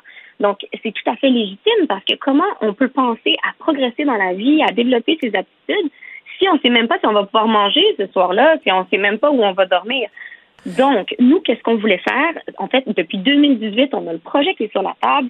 On veut euh, créer un nouvel édifice pour pouvoir accueillir les jeunes qui sortent directement des centres. Donc, aller les rencontrer à 17 ans et demi, apprendre à les connaître, qu'ils apprennent à nous connaître et qui voient si le type de service qu'on veut leur, leur offrir, c'est-à-dire un accompagnement vers l'autonomie sur trois à quatre ans. Est-ce que ça leur convient? Est-ce qu'ils veulent venir avec nous? Puis, euh, donc, de permettre cette transition-là fluide lorsqu'ils atteignent 18 ans. C'est ça le but. Malheureusement, on est bloqué par le financement. Euh, on va en parler des problèmes de financement, mais là, je veux, revenir sur cet épisode d'itinérance que les jeunes, euh, beaucoup de jeunes de la DPJ vivent. Euh, il y a certaines personnes qui croient que c'est volontaire, c'est-à-dire c'est des jeunes rebelles, c'est des jeunes qui veulent rien savoir de l'establishment, de l'autorité, et qu'ils veulent vivre la grande aventure et que c'est volontaire de vivre comme ça dans la rue. Vous en pensez quoi? Euh, c'est euh, c'est un peu c'est très généralisateur de, de dire ça dans la mesure où c'est vrai que euh, certains de ces jeunes-là ont un passé difficile, ont vécu dans un milieu extrêmement encadré. Donc oui, ils ont soif de liberté, mais qui a soif de, de vraiment dormir dehors à tous les soirs, hmm. de ne pas savoir si on va être capable de, de manger ce jour-là? C'est sûr qu'ils veulent pas nécessairement se retrouver dans un, établi dans un établissement complètement euh, régi au corps de tour où leur horaire euh, va leur dire euh, il faut que tu as le droit d'aller faire euh, d'aller à la salle de bain entre telle heure et telle heure, ben ou d'aller dans la cour entre telle heure et telle heure. Avec des couvre-feux et tout ça, là. Ben, exactement. Donc, il y a un entre-deux entre aussi ce qu'ils ont possiblement vécu avant, dépendamment du niveau de sécurité dans lequel ils étaient classifiés durant leur séjour au centre jeunesse, par exemple. donc, il y a une grande différence entre ça et qu'est-ce qu'on essaie de leur offrir. Donc, euh, je crois pas que c'est légitime de dire qu'ils veulent être dans la rue, mais c'est légitime de dire qu'on peut trouver un hmm. entre-deux où est-ce qu'on a une ressource qui les accompagne, qui leur permet de de, de, de, comme je dis, de marcher vers l'autonomie, donc de découvrir leur propre, leur propre équilibre, tout en ayant un accompagnement par un adulte, parce que c'est pas vrai que ces jeunes-là, à 18 ans, ils sont complètement autonomes. Donc, ben c'est ça, c'est les gens, c'est les gens qui ont vécu une enfance poquée, qui est une enfance difficile, qui ont été marqués, qui ont vécu des traumatismes. C'est pas parce que du jour au lendemain, tu as 18 ans que paf, tout ça est derrière toi et tu tournes la page et tu es prêt à affronter ta vie d'adulte. Tout à fait, tout à fait. Donc, c'est sûr que, comme vous le dites, ces, jeunes-là, il y en a plusieurs qui ont vécu des choses très difficiles, qui a euh, marqué leur, euh, leur progression, puis qui fait aussi en sorte qu'on a, on a aussi des, des troubles de santé mentale associés, hmm. parfois des, de la toxicomanie, euh, donc d'autres problématiques qui se rajoutent et qui rendent la progression vers l'autonomie encore plus ardue. Puis, il faut aussi comprendre que, comme j'ai dit, ces jeunes-là parfois sortent d'un milieu extrêmement encadré, donc du jour au lendemain, ils doivent avoir la discipline de tout décider. C'est complètement hmm. irrationnel de leur demander ça. Puis, aussi, euh, donc c'est ça, donc ils n'ont pas pu, euh, ils ont, ils ont pas pu progresser. Puis, il faut aussi considérer que un jeune à 18 ans, là, même un jeune qui n'a pas vécu ces difficultés-là, comment on peut lui demander d'être complètement autonome? On parle de jeunes qui n'ont pas de support social quand ils sortent. Hmm. Donc, on, c'est complètement, euh, comme j'ai dit, irrationnel de leur demander d'être complètement autonomes sur tous les niveaux. D'où l'importance d'où l'importance d'un organisme comme, comme vous. Vous les accompagnez justement, euh, essayer de retrouver un logement, puis euh, qui, qui, qui essaie de se trouver peut-être un, travail, d'arriver avec une discipline de vie, tout ça, de, de revenir là, dans, dans, dans, une vie qui, qui va être riche pour eux, pour, pour eux. Mais vous avez des problèmes de, de, de financement. C'est quoi? Il y a, trop d'organismes et puis il n'y a pas assez de, donateurs? Non, je pense pas qu'il y a trop d'organismes. Je pense justement qu'il n'y en a pas assez, mais qu'il n'y a, surtout pas assez de donateurs, disons. Il n'y a surtout pas assez de, de, financement. Donc, nous, ça fait depuis 2018, comme je vous ai dit, qu'on voulait euh, démarrer ce projet-là. Nous, on a déjà deux euh, édifices pour accueillir les jeunes. On en accueille 100, mais on refuse déjà 600 demandes d'hébergement par année. Ah oui? Donc, oui, exactement. Donc, euh, nous, on voulait construire cet édifice-là, comme je vous dis, pour éviter ce premier épisode d'itinérance-là. Puis, on considère que ça va diminuer aussi nos 600 demandes euh, d'hébergement par année euh, en corrélation avec la création de cet édifice-là qui va éviter ce premier épisode d'itinérance dont on parlait. Donc, le problème, c'est que depuis 2018, euh, on voulait aller avec le programme provincial, donc le programme Axélogie, mais il n'avait pas d'unité disponible à Montréal pour qu'on puisse avoir du financement pour cet édifice-là. Par la suite, en 2020, une initiative fédérale qui s'appelle l'initiative de création rapide de logement, donc l'ICRL, euh, a démarré et nous avons proposé le projet. Tout le monde est super enthousiaste, surtout dans le contexte de la commission Laurent, comme vous avez dit.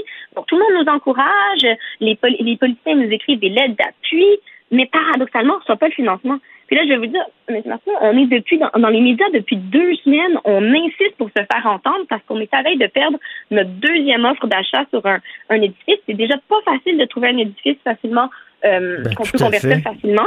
Puis, on en a déjà perdu un. On avait trouvé un deuxième qui serait parfait pour qu'on puisse le transformer rapidement comme je vous dis, on est dans l'urgence, 600 demandes d'hébergement par année qu'on refuse, puis on sait que 1 sur 5 des jeunes qui ont vécu un placement vont vivre une période d'itinérance dans les 13 mois qui vont suivre.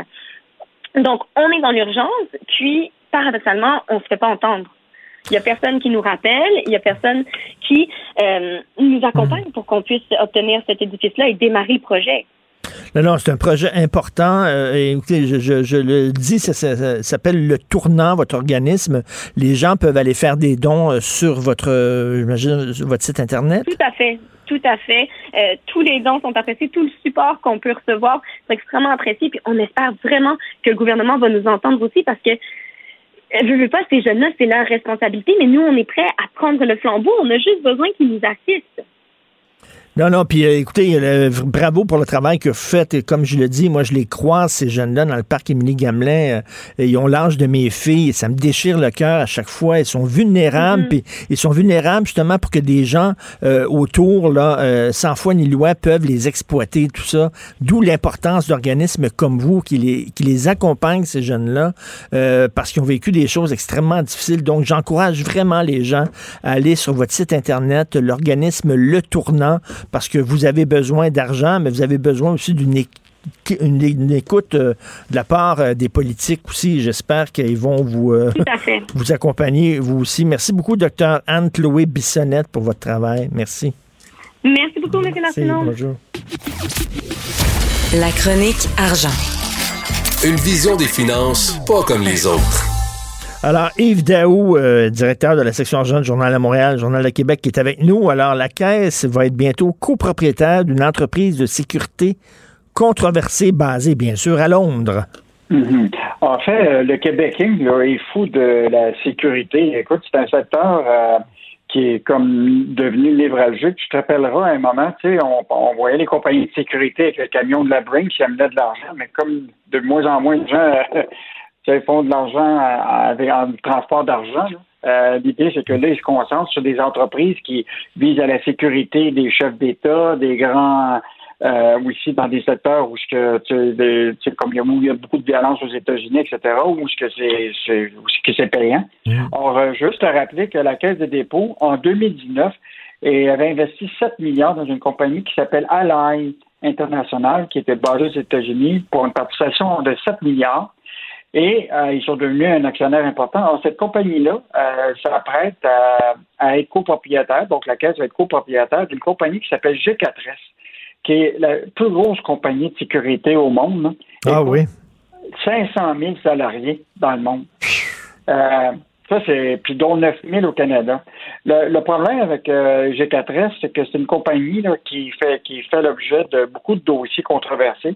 Euh, déjà, là, il y a neuf enquêtes et poursuites actives euh, qui, euh, que le bureau d'enquête a, a- a pu voir. là.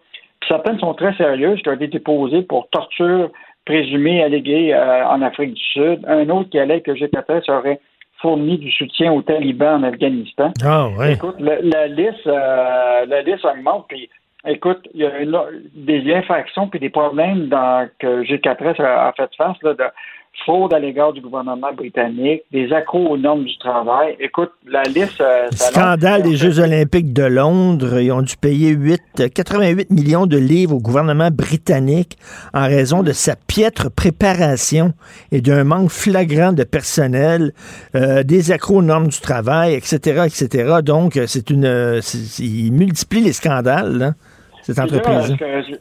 puis là, on, po- on a posé la question à la caisse, qu'est-ce qui quand ils font leur due diligence, puis leur comité des risques évalue tout ça, là, puis là, la caisse a répondu, euh, c'est un processus d'investissement rigoureux, puis euh, si on a des préoccupations, on va les régler entre nous-mêmes, parce que c'est des entreprises privées. Là. Mais il en demeure pas moins que, tu sais, on veut savoir où euh, la caisse de dépôt mène au- notre argent, là, tu sais. Ben oui. Et euh, donc, euh, on, le, le bureau d'enquête a décidé de, de- de faire le tour de ce dossier-là. Je te rappellerai quand même que la Caisse euh, s'est battue pour obtenir G4S contre Garda, qui est une compagnie du Québec, parce que Garda voulait aussi acheter euh, G4S. Malheureusement, euh, Garda n'a pas été capable d'avoir le financement, donc la Caisse a réussi avec Alain à mettre la main sur, euh, sur cette compagnie-là. La, caisse, des fois, là, hein, la morale, les autres, ils s'en s'embourbent pas avec ça. hein. Ils, sont, ils sont prêts à mettre de l'argent dans, les paradis fiscaux. Ils sont prêts à faire affaire avec des compagnies controversées. Ils se bouchent les, les- le nez, par ouais. Puis même, ils investissent quand même dans des entreprises aussi. Ils ont des paradis fiscaux, des compagnies qui, euh, qui, qui, évitent de payer des, euh, de, de- l'impôt. Fait que, mettons, des fois, euh, je pense que ça mérite des fois qu'on les surveille davantage puis qu'on pose les bonnes questions. Alors, il y a un camp qui est très, très, très connu, un camp de vacances, le camp de vacances Bruchésie, qui est dans les Laurentides, qui est en péril. Ben, en fait, l'idée, c'est que le camp de Bruchésie, qui est connu beaucoup des gens des Laurentides, c'est un camp là, qui accueille là, des enfants malades de la tuberculose au bord du lac euh, de la Chienne. Euh, et ce qui est fascinant, c'est que ça, c'est géré par un OBNL depuis des années. Or là, les, ces OBNL-là, ces organismes à but non lucratif, des fois, ils ont les, on dirait l'administration est un peu euh, lousse. Là. Et donc, eux autres, là, ils ont un terrain, là, le domaine, il fait 93 arpents. OK? Et euh, pendant un bout de temps, il y, a eu, il y a eu une tentative de changement de zonage pour vendre le domaine. Finalement, ça ne s'est pas fait sans succès. Sauf qu'en mai 2018, il y a une partie du lot qui a été subdivisée, puis il a été cédé pour 466 000 à une firme immobilière, le groupe R3, bien en deçà de l'évaluation municipale qui est de 2,7 millions de dollars. Donc, tu te dis, oups, qu'est-ce qui se passe là? Ben Alors, oui. donc, des, des citoyens ont, commencé à regarder ça, puis là, ils veulent juste rendre plus intègre et vigilant le monde autour de ça, parce que là, pour le moment, le, propriétaire R3 euh, qui a acheté le terrain, lui, pour pouvoir bâtir d'autres choses, va devoir avoir un, un dézonage pour faire des soit des projets immobiliers, etc. Or, le maire là-bas a dit que ben, Bruno Laroche, là, que son, son administration n'a aucune intention de modifier le, le zonage à court. Sauf qu'il pose quand même la question. Il ne sait pas pourquoi le terrain a été vendu six fois moins cher que l'évaluation municipale. Ah oui, c'est bizarre. Mais ça, ça montre aussi à quel point là, il y a certains organismes à but non lucratif qui manquent de transparence. Puis d'ailleurs, l'ancien ministre Nicolas Marceau dit que la, la, loi qui encadre les OBNL devrait être revue là, parce qu'elle est trop slack. Ah, ah c'est clair, ces organismes-là ont des fois le, un peu trop de, de, liberté. Puis pas juste lui, il y a aussi Raymond Bernier, qui a été euh, président de la Commission des finances publiques au gouvernement du Québec, qui dit la même affaire. Donc, il faut les rendre euh, plus intègres et s'assurer que tout ce qui est de l'information de ces OBNL-là soit connu du grand public. Et moi, je ben salue oui. quand même qu'il y a des citoyens là, qui, font ça bénévolement puis qui, euh, qui s'assurent de, de, de, de, en tout cas, de la gouvernance de ces organismes. La presse est rendue un OBNL. Ah ben oui. ah, ben, okay. Et euh... mais là, on va, on va les surveiller eux aussi parce que bientôt, on va connaître probablement euh, qui sont les donateurs à la presse. Oh, oh, ça, ça va être très intéressant de savoir ça. Et euh, est-ce qu'il va y avoir de la grève de la construction?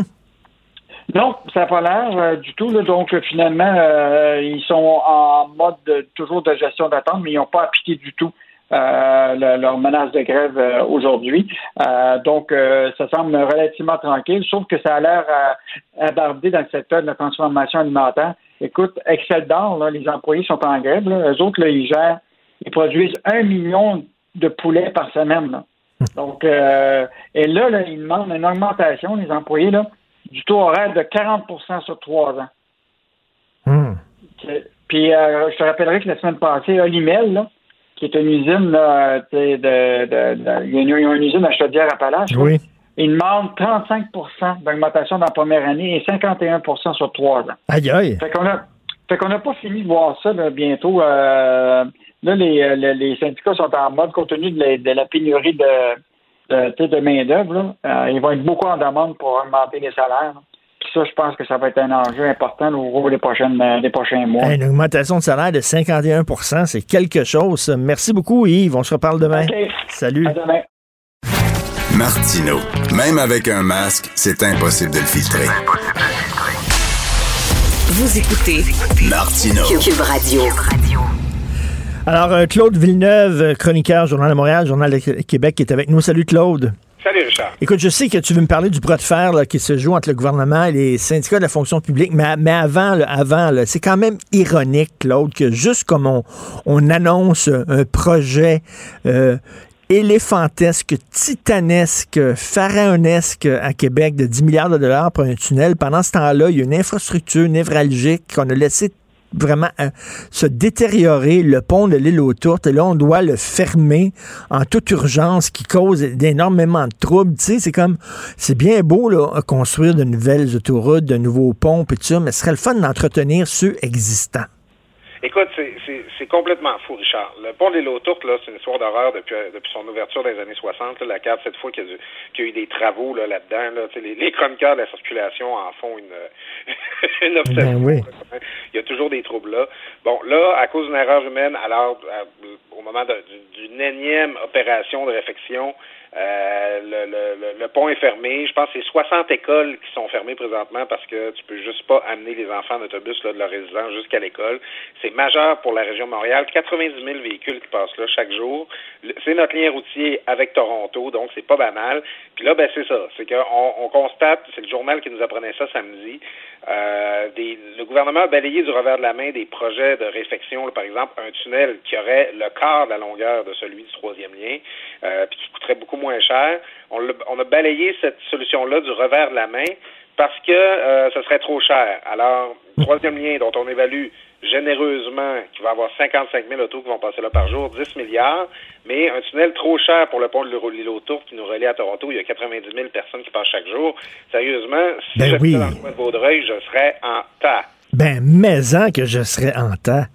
Écoute, c'est- on est-tu vraiment obligé d'avoir le plus gros tunnel au monde? Est-ce qu'on a les moyens de se payer ça, Claude? Tu sais? Écoute, Richard, là, tu viens de me crinquer. On parlera du secteur public demain. OK. OK, OK. Regardez un sujet, vous pourrez venir dans le journal là-dessus. ça, ça, ça a aucun bon sens parce que, tu sais, euh, moi, je le vois, je vis à Québec, je le sais bien. Euh, le- il y a toujours cette comparaison-là. Les gens de Québec disent, même Montréal, ils ont eu leur nouveau pont Champlain. Ben oui. Il y en a combien des ponts à Montréal? Euh, pourquoi nous autres, on peut pas avoir notre part? Parce que, maintenant qu'on compare des pommes avec des pommes, là, dans la région métropolitaine de Montréal, il y a 4 millions de personnes. Des fois, les, les gens sont surpris quand tu leur dis ça. En Montérégie, rive sud de Montréal, il y a 1,6 million de personnes. Juste, juste la Montérégie, là, en termes de po- population, c'est deux fois la région métropolitaine de Québec. Tu c'est sûr qu'il y a plus de besoins là-bas. C'est sûr qu'il va plus souvent avoir des, tra- des travaux. Après ça, Montréal, avec Laval, c'est deux îles. Donc, c'est sûr que tous les liens routiers qui relient Montréal et Laval au reste du Québec, c'est sûr que c'est des ponts. Ça ne peut pas être des routes. Alors là, à Québec, là, euh, c'est comme si là, le- les gens s'étaient dit, là, là, payback time. On va avoir notre, notre, notre infrastructure à nous autres. Ça coûtera ce que ça voudra. Puis, je me surprends que le- les gens qui sont très militants pour ce projet-là, c'est beaucoup les gens qui sont très, euh, très euh, sourcilleux là, sur, euh, sur euh, ce qu'on fait de nos taxes et de nos impôts, là, qui sont très allergiques habituellement au gaspillage quand c'est pas pour des projets qui les concernent.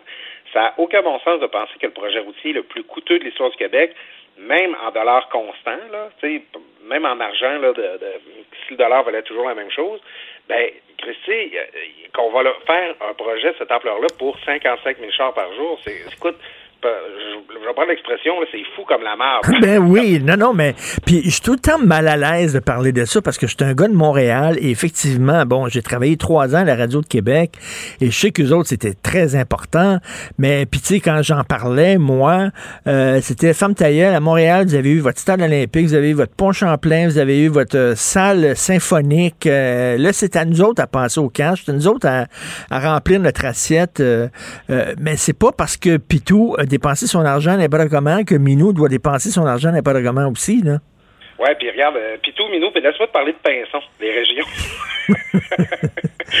Moi, j'ai- écrit un texte critique du troisième lien samedi dans le journal, puis j'ai passé la fin de semaine à recevoir des courriels. là. On sait bien, vous autres, à Montréal. Ben, c'est ça. Euh, nous autres, à Montréal, je sais pas à qui tu parles, là, je peux te transférer ton, mon- ton courriel à Richard Martineau. Mais je veux dire, moi, j'habite à Québec, sur le chemin de la Canardière, dans le beau quartier de Limoilou. Quand je regarde sur mon certificat de naissance, c'est écrit Alma. Et euh, je vis avec une fille qui vient de Matane. Et je peux très bien te parler du fait que quand François Legault dit que le troisième lien, c'est pour tout l'Est du Québec, ben à Matane, là, ils en ont rien à cirer du troisième lien, OK? Là?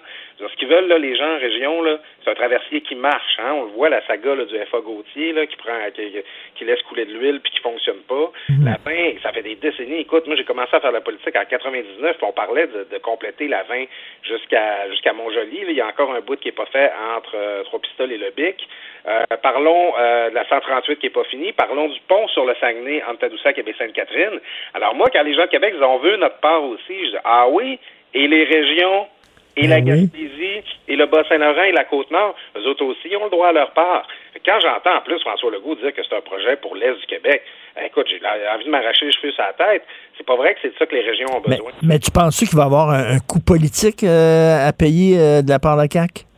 Ben écoute, moi je, je pense que ça va être comme le supplice de la goutte. Parce que par- à partir de maintenant, on a une nouvelle mesure étalon au Québec, c'est en troisième lien.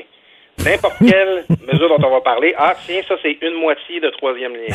N'importe quel euh, grand projet, ah ça c'est deux fois un troisième lien. Vous voulez pas donner plus d'argent pour euh, créer des places en garderie, mais vous voulez mettre 10 milliards dans un troisième lien à Québec. Vous voulez pas donner plus d'argent aux infirmières, mais vous voulez, voulez un troisième lien à 10 milliards à Québec. Tous les débats politiques au Québec vont se ramener à cet investissement-là que la CAQ veut faire dans un troisième lien, en comparaison avec les autres besoins. Mais c'est tellement gros, là. Tu, tu, vois ça, le tunnel, là. Écoute, il faut. Je reviens là-dessus, là, parce que moi, je boque là-dessus. il faut créer le, le, le, le- tunnelier qui va creuser ce tunnel-là parce qu'il n'y en a pas un assez gros. Tu sais, même à Dubaï, ils n'ont pas un instrument comme ça. Cyclone, même à Dubaï, on est le Québec. Je m'excuse, mais on est une province pauvre. Tu voyons. Ben, c'est ça, c'est parce que c'est pharaonique. Là. Ben oui. 9,5 mètres, le tunnelier, ça va être le plus gros tunnelier jamais assemblé pour une infrastructure. Puis, tu sais, euh, on n'est pas très avancé dans le projet. J'ai hâte de voir. Moi, je suis pas géologue, là, mais c'est, tu sais, dans le fleuve, là, sous le fleuve, c'est du roc. Il y a une faille tectonique dans le milieu du fleuve. Puis l'endroit où ils veulent faire sortir le troisième lien, c'est de la glaise. Alors, j'ai hâte de voir là, l'espèce de tunnelier euh, qui, qui va passer à travers tout ça en respectant les coûts. Puis, c'est niaiseux, là, mais toute la, la, la, la, la, la boue, là, puis la roche qu'on va sortir de ce trou-là, on va la mettre où? Moi, je me trouve chanceux que François Legault nous ait pas annoncé une montagne de descente olympique pour qu'on puisse en faire accueillir non, mais tu te souviens, tu te souviens. Un nouveau parc Jean-Drapeau dans le milieu, à l'île d'à côté de l'île d'Orléans. Sérieusement, je me demande vraiment ce qu'on va faire avec ben, Tu te souviens, à Montréal, quand on a creusé le métro avec la, la, la, le roc, euh, on a fait l'île Sainte-Hélène puis l'île Notre-Dame. Avec, euh, en fait, l'île Sainte-Hélène existait déjà. On a fait l'île Notre-Dame avec la, euh, toute la terre et le roc qu'on a sorti quand on a creusé le métro. Fait que là, je sais pas faire. On va agrandir l'île d'Orléans, on n'aura pas le choix. ça va faire plus de place pour aller aux fraises. Mais c'est des vraies contraintes techniques, là. On vit pas, là. Euh, tu sais, j'entends peut-être les gens dire que les projets gouvernementaux sont mal planifiés puis qu'on n'a pas vu venir les aléas. Euh, je trouve que des, des conditionnels puis des si puis des peut-être, là, pour un investissement de 6 milliards, il y en a en maudit, là, dans ce projet-là. Le gouvernement nous annonce ça, première pelletée de terre l'année prochaine.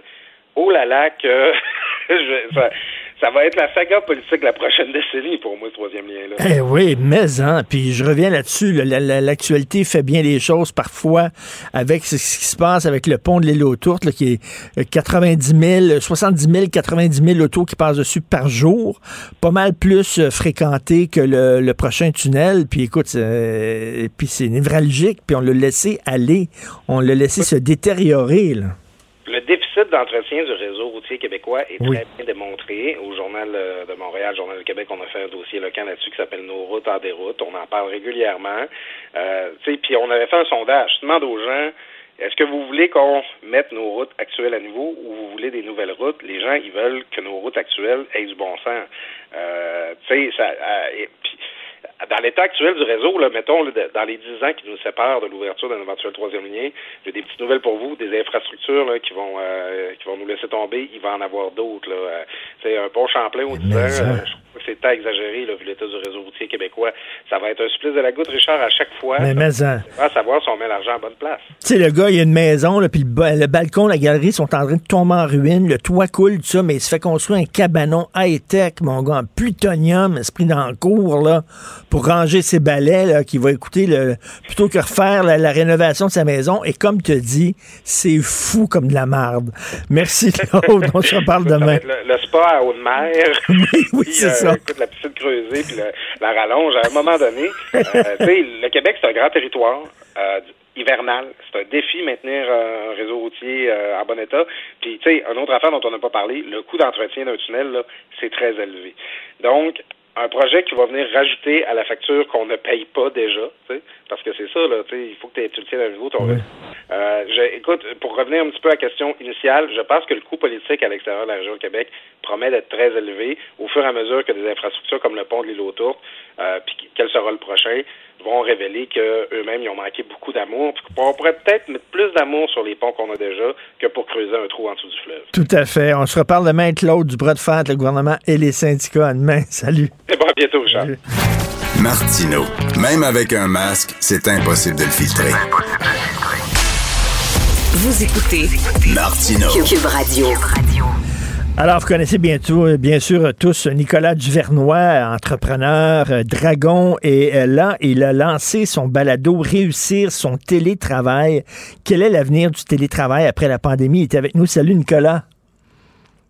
Est-ce que Nicolas est là? Bonjour, Nicolas Duvernois. Est-ce que Nicolas est là? Oui, salut Richard. Ah, salut. J'étais sur mute, c'est le, le terme de l'année, non? Oui. Salut. Écoute, je, parlais tantôt avec euh, Claude Villeneuve, euh, chroniqueur au Journal de Québec et Journal de Montréal. La, semaine dernière, Claude, il disait toute sa, il me dit toute sa haine du télétravail. Et lui, il ne revient pas que les gens veulent continuer à faire ça après la pandémie. Il dit, moi, j'ai ça, j'ai besoin d'être au bureau. Euh, les potins autour de la machine à café, ça fait partie de la vie, tout ça. toi, le télétravail, tu, es-tu en amour avec ça ou c'est une relation amour-haine?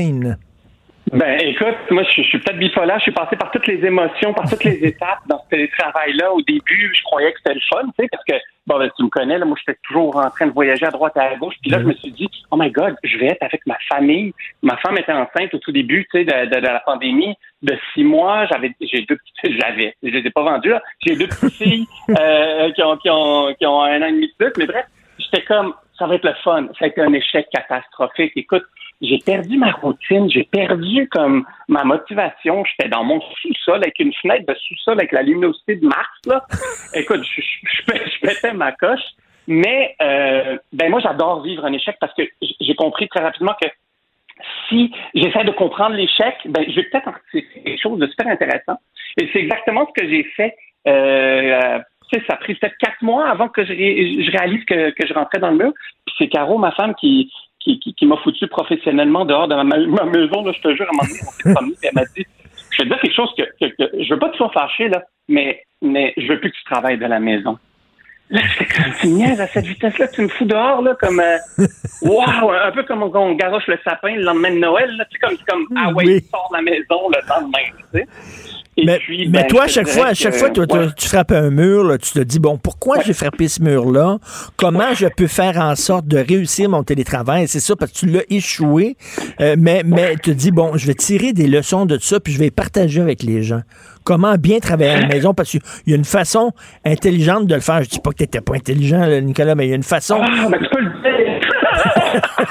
oui, je croyais, mais, mais parce que je croyais que le télétravail, c'était travailler de la maison souvent, on pense que la définition, c'est comme un truc simple. Mais non, mais il y a tout un aspect psychologique, il y a un aspect physique. Hein. On a tellement bougé moins. Là, euh, avant, là, je sais pas, moi, les gyms étaient ouverts, les piscines étaient ouvertes, je sais pas quoi. On pouvait aller quelque part. Mais là, tu es en train de travailler, tu regardes ton cactus, puis tu es comme, bon, ben, c'est quoi qui se passe? Et j'ai approché des experts pour écrire un livre réussir son télétravail. Puis j'ai approché un psychologue, un, ergonome, hmm. une personne qui est, pro aussi pour les relations. Euh, tu sais ce qu'on appelle les relations interpersonnelles. Oui. Tu sais, euh, gérer une entreprise via Zoom, là, c'est pas la même affaire. Euh, on va se le dire que que gérer une entreprise en présentiel, hein, le fameux mot. Et donc, tu sais, j'ai essayé de déchiffrer tout ça et j'ai découvert un univers passionnant euh, ce qui m'amène à bon ben on a lancé un balado euh, suivant euh, le livre Réussir son télétravail, qui ça connaît beaucoup de succès parce que je crois qu'il y a des millions de personnes littéralement qui se sont retrouvées un peu comme moi, qui voient certains avantages au télétravail, mais qui sont pas trop sûrs de comment comment le faire, tu sais. Puis ben je crois que c'est devenu une réalité qu'on ne peut plus s'en passer, hein? C'est une réalité qu'on peut pas passer à côté. Et donc, ben c'est là pour rester, hein? Peut-être pas 100% du monde tout le temps, mais c'est vraiment là pour Étais-tu étais discipliné? C'est-à-dire, le matin, il faut que tu t'habilles comme si tu allais au bureau. Si tu t'habilles en mou, si tu t'habilles en mou, tu penses mou. Tu agis mou, tu te comportes en mou. Ben, écoute, j'étais en mou. Euh, j'ai pensé fort. Hein. Nous, on a eu une forte année. Là, on a tellement fait l'affaire. Mais j'étais habillé en mou, effectivement. Cependant, euh, je te dirais que ce qui m'a... Euh, ce qui m'a... on a une fausse, un faux sentiment de sécurité qu'on travaille de la maison. Et, et, et cette fameux, ce fameux sentiment te fait croire que tu es à la maison, mais tu es au travail, mais tu es au travail, mais tu es à la maison. Tu sais, il n'y a plus cette ligne qui sépare les deux, qui est tellement, mais tellement importante d'un point de vue physique, parce qu'on bougeait beaucoup moins, hein, euh, d'un point de vue psychologique, parce que là, tu sais, mon bureau, il est à 10 mètres de mon lit, 10 mètres de mon cellier, 10 mètres de ma cuisine, 10 mètres de ma toilette, 10 mètres de tout. euh, fait que, tu sais, on s'entend que c'était comme problématique, là, au tout début. Là. J'arrivais pas à retrouver mes repères. Au début, c'est certain, tu dis, oh mon Dieu, euh, tu sais, au bureau, au bureau, ouais, mm-hmm. des fois, il y a, des, gens qu'on aime au bureau, puis il y a des gens qui nous tapent plus ses nerfs. fait que là, tu dis, au moins, je les verrai plus, je vais être chez nous, je vais contrôler mon environnement, je vais travailler à mes heures, c'est-à-dire, je peux me réveiller un peu plus tard, mais travailler euh, dans mon bureau, dans mon sous-sol euh, plus longtemps, etc. Mais là, tu pars avec des beaux, beaux plans. Puis toi, c'est ça, tu es parti avec une belle idée, puis tout a foiré, là. Oui, ben c'est ça. Puis, puis le problème aussi, puis là, tu vas rire parce que, tu sais, je suis un entrepreneur, mais je suis aussi un employé de ma propre entreprise. Puis déjà que je travaillais beaucoup, ben là, je travaillais tout le temps. Tu sais, je me suis dit, bon, ben, je suis chez nous, tu sais, je vais, je vais, euh, au lieu de, de, de sur le sofa puis jouer à Nintendo Switch, on s'entend, là, ben, on va aller travailler, j'ai des courriels à répondre, puis ça finissait jamais. Puis, tu sais, nous, on s'est lancé aussi dans, très rapidement, hein, dans l'aventure du désinfectant pour les mains. Puis, très rapidement, on a vu qu'on pouvait vraiment faire une différence. Et donc là, euh, ben moi, je voulais pas déconcentrer toute mon équipe sur ce projet-là. Donc, avec mon chef de finances qui, qui m'a gagné, mon adjoint, on s'est euh, on s'est euh, donné comme mission de gérer ça à trois, mais on aurait dû être 30. Mais tu sais, en confinement, en télétravail, euh, t'es juste t'es juste à quatre pattes là, devant ton bureau, t'es assis, tu croches, puis t'essayes d'être aussi proactif et passionné que quand t'es au bureau, t'es avec ton équipe. En plus, moi, j'adore mon équipe. Mais non, tu sais, ça joue tellement, c'est tellement difficile. Je- J'ai trouvé au début psychologiquement là. Écoute, j'ai failli rentrer dans le mur sans que Caro me renvoie de ma maison. Là. je, je serais rentré dans le mur professionnel, le fameux burn-out qu'on appelle, parce que c'était devenu une obsession, je travaillais tout le temps. Oui, travailler, c'est ça, là. C'est ça. Non, c'est vrai, on a besoin d'une ligne, là. Tu sais, quand tu quittes le bureau puis tu t'en vas chez vous, mais il y a comme une distance psychologique qui se fait. Tu fermes une porte, t'en rouvres une autre, puis tout ça. Tandis que là, t'as pas Exact. ça. Non, c'est ça. Puis aussi, il y avait comme une. Moi, j'aime bien dire, j'ai raté le télétravail trois ans avant, télé- avant la pandémie parce que c'est quand on a acheté notre maison, on a fait des rénovations. Puis on a dit avec l'architecte, le designer intérieur, air ouvert. Hein? Air ouvert. Il y a bien des airs ouverts ici. Puis on s'est dit, on ne veut pas de bureau à la maison parce que, tu sais, Caro puis moi, on a fondé ça ensemble. On veut séparer le travail de notre vie personnelle. C'est là que j'ai raté le télétravail. Pas de bureau avec deux kids qui courent partout puis qui- euh, quand il faut jouer à pas de patrouille. Euh, écoute, c'était, ça a été euh, un sport extrême. Ouais. En tout cas, mais t'arrêtes pas, toi, vraiment, t'as tout le temps des idées, tu te retournes sur une scène, euh, euh, tu transformes tes, tes échecs en réussite et tu veux partager justement ce que tu as appris. Puis en plus, tu sauves des gens d'un incendie quand tu de libre en plus. ce, que, tu nous avais raconté, j'invite les gens là, à écouter notre DQVS qu'on a fait avec toi. Tu nous racontais cette histoire hallucinante où tu avais sauvé euh, ton voisin d'un incendie. Mais, mais bref, t'arrêtes pas. Donc, euh, si on veut avoir... Et, et ton, ton balado, on l'écoute euh, où? Ben, écoute, moi, je l'ai, je l'ai filmé aussi, tu sais, tant qu'à faire sur YouTube, soit sur plateforme de balado, là, qu'on puisse, euh, qui puisse exister, ben, on est là. Euh, puis, euh, Et oh, les bon. plateformes de balado. Et, puis, réussir son télétravail. Il est un peu partout. OK, réussir son télétravail, ben c'est super. Écoute, on va prendre des notes là-dessus. Puis euh, pourquoi pourquoi on se pèterait la gueule euh, euh, alors qu'il y a des gens qui se l'ont pété avant puis qui nous disent exactement quoi faire pour éviter justement ça? Merci beaucoup, toujours un plaisir. Puis écoute, à 5 heures, euh, chaque jour, j'ai une pensée pour toi parce que je prends mon petit euh, mon petit gin tonic avec du Romeo Gin qui est excellent. Ah, ben, c'est tellement gentil, c'est tellement gentil. Puis merci à tout le monde qui nous supporte. C'est vraiment incroyable l'amour qu'on reçoit. Allez, bonne journée, Richard. Salut Nicolas, bye. Martineau, il n'y a pas le temps pour la controverse. Il a jamais coulé l'eau sous les ponts. C'est lui qui la verse. Vous écoutez Martineau. Cube, Cube Radio. Alors, je discute avec euh, Denise Bombardier qui n'a pas besoin de présentation. Denise, comment ça se fait vous cracher dans la soupe? Moi, je suis tout content. Le déconfinement commence. Je suis tout heureux. Puis on dirait que non, vous, vous y allez, vous y allez à reculons. Eh bien, vous n'êtes non, vous êtes un homme lucide. Vous n'appartenez pas aux gens. Je vais vous citer la, la- un extrait de la phase de La Fontaine, euh, les maladies, les, les animaux malades de la peste. Ils n'en mouraient pas tous, mais tous étaient frappés. Oui. Nous avons tous été frappés. Vous, le premier, parce que parce que vous, votre sensibilité est encore plus aiguisée que celle de la plupart des gens. Alors, ne venez pas dire que vous êtes juste dans l'euphorie. C'est bien plus compliqué, que- plus compliqué que ça parce que l'être humain est bien plus compliqué. On ne s'attendait pas à ça. Que ce que vous voulez, on ne s'attendait pas à ça. Je veux dire, en Europe, ils ont connu des guerres. S'il arrivait des guerres, ils auraient des mémoires de la guerre à travers leur, leur, leur, leur- le- à travers ceux qui ont vécu avant eux. Nous, on n'a pas vu venir ça.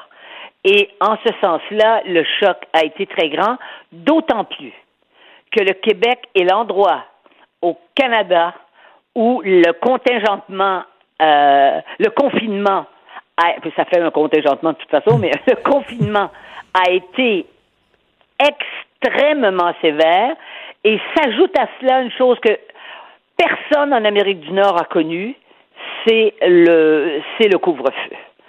Et ça, je vous assure, ça marque les gens. Moi, je ne crois pas seulement aux paroles dites, je crois à ce qu'il y a derrière les paroles et je crois aussi aux silences qui sont derrière les mots.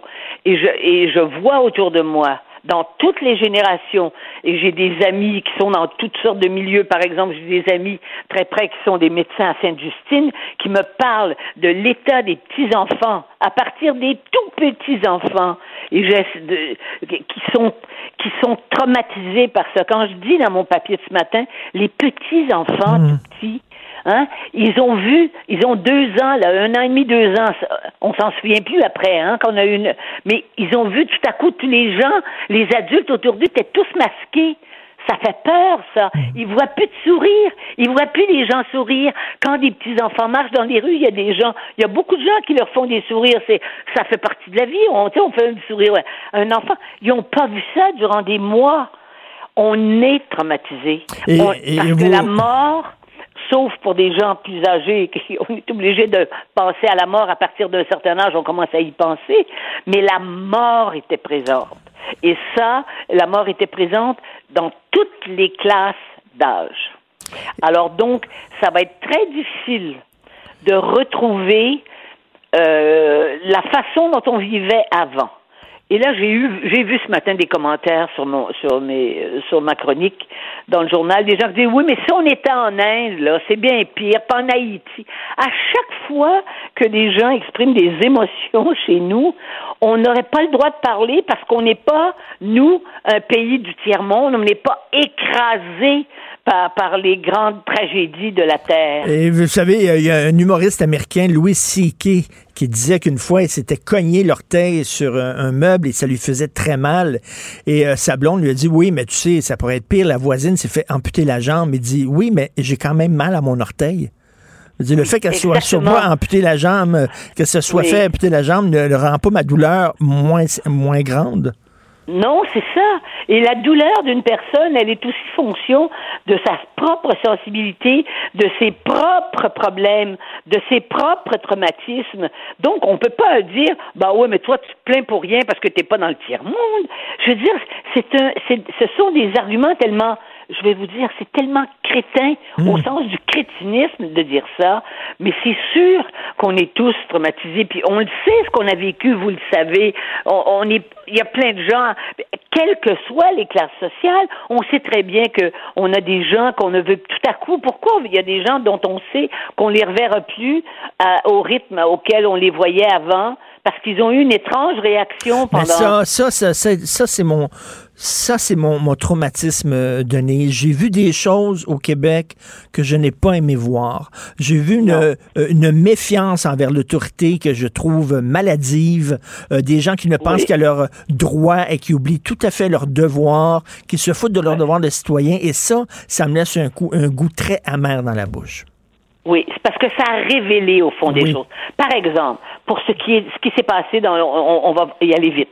Euh, ce qui s'est passé dans les CHSLD, ce n'est pas la pandémie ça.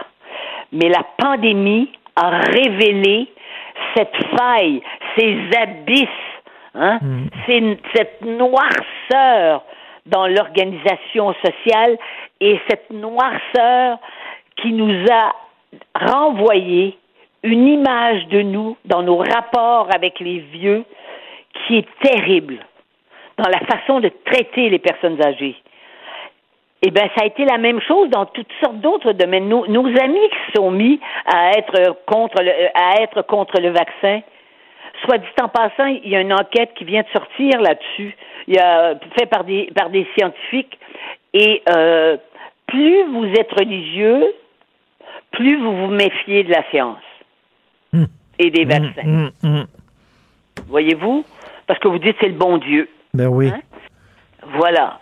Alors, en ce sens-là, le Québec, il y a beaucoup, il n'y a, pas eu cette méfiance sur les vaccins que l'on retrouve même en France. Mais en France, il y a beaucoup de gens qui sont, puis en France, avec la nouvelle immigration euh, religieuse, j'ai pas besoin de vous dire que euh, que on croit que plutôt que c'est que c'est le bon Dieu ou les des forces extérieures. Mais euh, parce qu'en France, ils se méfient beaucoup des vaccins. Il y a 40 des gens qui, se méfient des vaccins. Pas nous. Alors, mais on a quand même vu, et vous et moi, on s'attendait pas à ce qu'il y ait des gens qui descendent dans les rues et qui nient la pandémie, qui nient la science et, et, et qui, Et- qui se et qui croient à des complots qui nous viennent de des, qui nous viennent de planètes Oui, qui oui. pas. Et la bêtise, mais la bêtise de certaines personnes là, qui nous parlent de, de dictature, alors que, mon Dieu, on vit dans un endroit, là, c'est une des plus belles Ah. démocraties de la planète et qui nous parlent de dictature. Et on regarde ces gens-là, mais on dit l'ignorance. Les gens qui ne font pas confiance en la science, la bêtise. Et c'est ça qui me ça. rentrait dedans. Et puis il y a tout, il y a tout à travers ça. C'est parce que la pandémie, pendant la pandémie, donc pendant deux ans, on a vu la montée du mouvement woke. Et quand on dit qu'il y a des woke avec qui on peut discuter et que c'est en- et les woke disent que c'est nous qui, qui, qui sommes anti-woke, qui ne voulons pas discuter. Mais c'est une fin de non-recevoir. À partir du moment où vous décidez qu'une personne n'est définie par dans toutes ses actions et dans la façon dont la société dans laquelle elle vit euh, euh, réagit à elle par la couleur de sa peau, hein? Et ben là, il n'y a plus de discussion possible, voyez-vous. On n'est plus capable de discuter. Parce que c'est comme si nous, on avait cru, avant que le mouvement woke prenne, prenne de l'ampleur, c'est que nous, on a, des- on a cru que les, que les, par exemple, que les Noirs étaient des inférieurs. Mais si vous regardez l'histoire de la démocratie, de la liberté et des droits de la personne en Occident, ce sont des Blancs qui se sont aussi battus pour cette égalité entre- et pour dire qu'il n'y avait plus de race, justement, qu'on ne pouvait plus avoir des rapports oui. de, de race. On n'a que des rapports dont la valeur ultime, c'est l'égalité entre les êtres. C'est ça les droits de la personne. Mais oui, là, on vient, re- on vient retourner ça. Donc, ça fait encore plus de gens avec qui on ne peut plus s'entendre.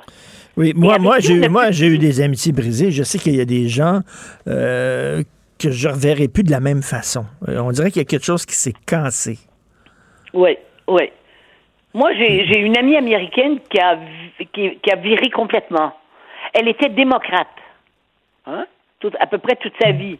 Et elle s'est assise. Je pense que je vous en ai déjà parlé Oui. parce qu'elle elle vient de me rappeler là pour me dire que quand tout ça va être fini, elle voudrait qu'on se voit. Elle, elle est de Boston. Elle voudrait qu'on se voit parce qu'elle m'a dit ça va prendre au moins deux heures pour que je t'ex- que je t'explique ce qui s'est passé au 18e siècle. Là, je sais qu'elle me parle des complots, là.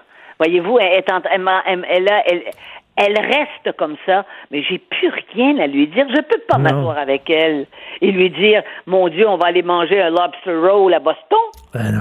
J'ai plus, j'ai plus envie de ça. Et là, vous parlez d'une autre amie. Vous dites, j'ai une amie, une amie qui n'a pas eu un contact physique depuis le début de la pandémie, en Oui. mars 2020. Pas un effleurement de la peau. Elle est demeurée dans Non. un confinement extrême. Et elle n'est pas la seule, vous dites. Je le sais qu'elle n'est pas la seule. Et je dis aussi dans mon papier, parce que j'ai bien vu les statuts, je me suis dit, à chaque fois qu'il y a des événements, je sais pas moi, une, il y a une, par exemple une panne d'électricité à New York, je me souviens, il y a à peu près 30 ans, là, une panne générale, et après, neuf mois après, boum, boum, boum, les, les bébés arrivaient. Bon, ça a été la même chose pendant, pendant, la, pendant la crise du verglas. Mais là, maintenant, ça fait quand même un an et demi hein, qu'on est, et ben, et ben, la natalité a baissé le taux d'enfants nés Mm. a baissé. Parce que on était, quand je vous dis que la mort rôdait, eh ben, ça a donné cet effet-là, puis confiné comme ça, enfermé en nous-mêmes, coupé des autres. Et c'est pas avec la, celle qui dirige la, la c'est celle qui, qui, qui, qui dirige la, la, la, la- la- l'institution sanitaire au Canada, là, comment elle s'appelle? Madame la- Tam. Madame Tan qui dit aux gens mettez des masques, Ben oui. mettez des masques euh, si vous voulez faire l'amour, mais et puis et puis euh, et puis mettez des mettez des condoms. Je dirais, était rendu l'État est rendu de, vous- de vous à vous définir comment comment avoir des rapports sexuels. On a on a vécu toutes les folies, on a tout entendu, donc on est en état de choc et on Oui. va en revenir Ben- et tranquillement. Vous savez ce qu'on dit, là, c'est euh, quand on se fait taper sur la tête constamment qu'un marteau, c'est quand les gens arrêtent de nous taper sur la tête qu'on se rend compte que ça faisait mal. Là, on se rend compte qu'on a vécu tous un, un genre de mini-stress post-traumatique. Faut, faut le dire, là. Ça n'a Ah pas oui. été facile, ce qu'on non, a non, mais vécu, tout là. le monde est en je vous dirais que tout le monde est en état de choc à partir des tout petits, à partir des petits. Quand ma petite fille, je veux dire, elle avait pas quatre ans là, euh, qu'elle m'a dit grand-maman, je veux pas que tu meurs et moi je veux, j'ai peur de mourir parce que j'aime la vie. À trois ans et, et, et, et huit mois, elle m'a dit ça. Elle a trois ans et huit mois. Vous vous rendez compte? Ça, elle va s'en souvenir pour le restant de ses jours. Et moi, des fois, je, des fois, je regardais, je sais pas, la télé, un truc, n'importe quoi, quelque chose de banal, puis je venais les yeux pleins d'eau, puis je me disais, Écoute, pourquoi ça me rend sensible comme ça? Dis, Qu'est-ce que j'ai à quasiment pleurer à regarder une image qui est banale? Et je, je me rends compte que c'était difficile ce qu'on a vécu. On a vécu euh, une Ah, oui, mini-dépression. oui, C'était dur pour tout le monde, vraiment. Oui, là. et, et c'est pour oui, ça qu'il va falloir être bienveillant Oui. les uns avec les autres, avec ceux qui veulent bien, mais ceux qui vont vouloir euh, reprendre de plus belle les pandémiques, puis qui vont descendre dans les rues pour dire qu'ils sont contre la police, puis qu'il faudrait la désarmer et tout, ça va ça va nous heurter plus que ça ne nous a jamais heurté, je crois. Parce que vous avez raison là quand vous dites la, la remise en question de l'autorité là, c'est pas des blagues là.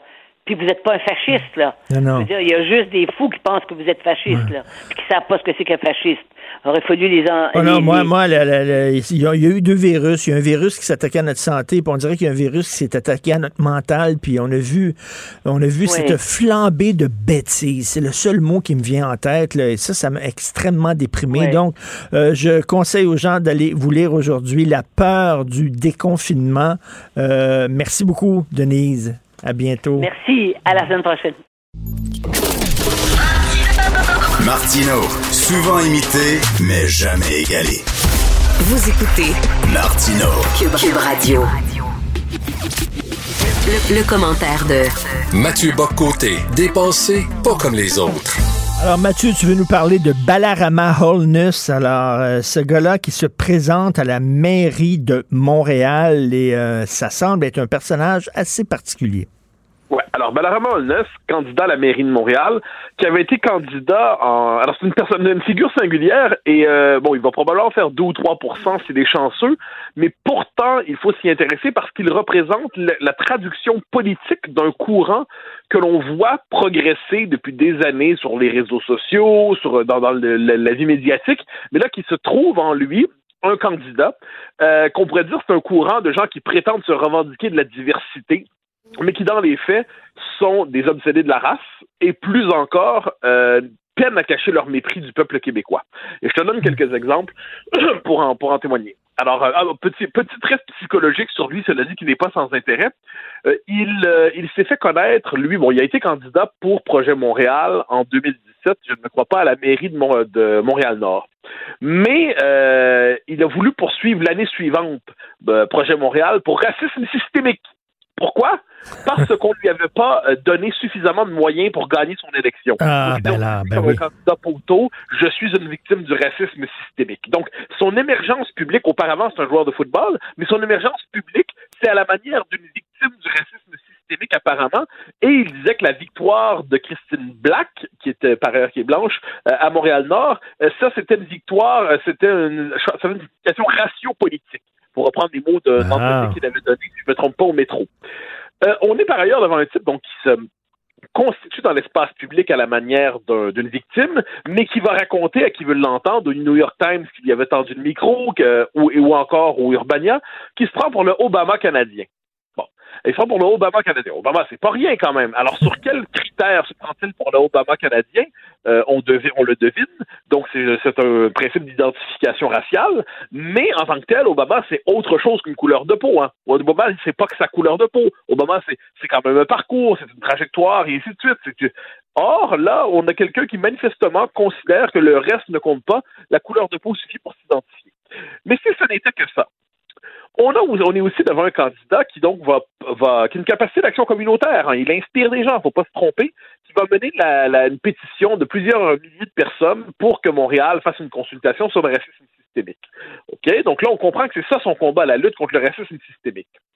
Quand il va avoir la nomination de Bokra Manaï, comme euh, commissaire politique à la diversité à la ville de Montréal, qui sur le plan idéologique correspond parfaitement au, euh, au profil, euh, euh, Balrama Olnes, qui se, qui se présente comme noir, nous dit euh, oui, mais ça, c'est une nomination qui confirme le racisme systémique et c'est même du racisme, c'est anti-blackness, du racisme anti-noir. Pourquoi?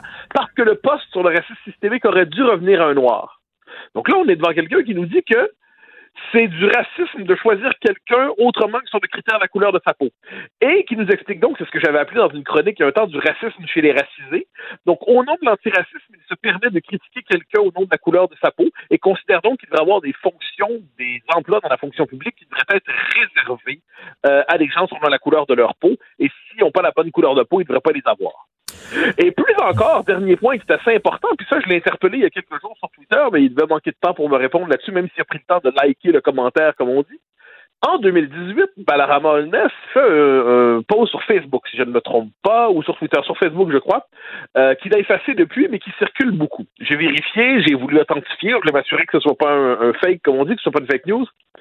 Il affirme en 2018, au moment des élections québécoises, que si le Québec se séparait du Canada, Montréal pourrait se séparer du Québec et euh, qu'il voudrait organiser un référendum à Montréal pour que Montréal se sépare du reste du Québec.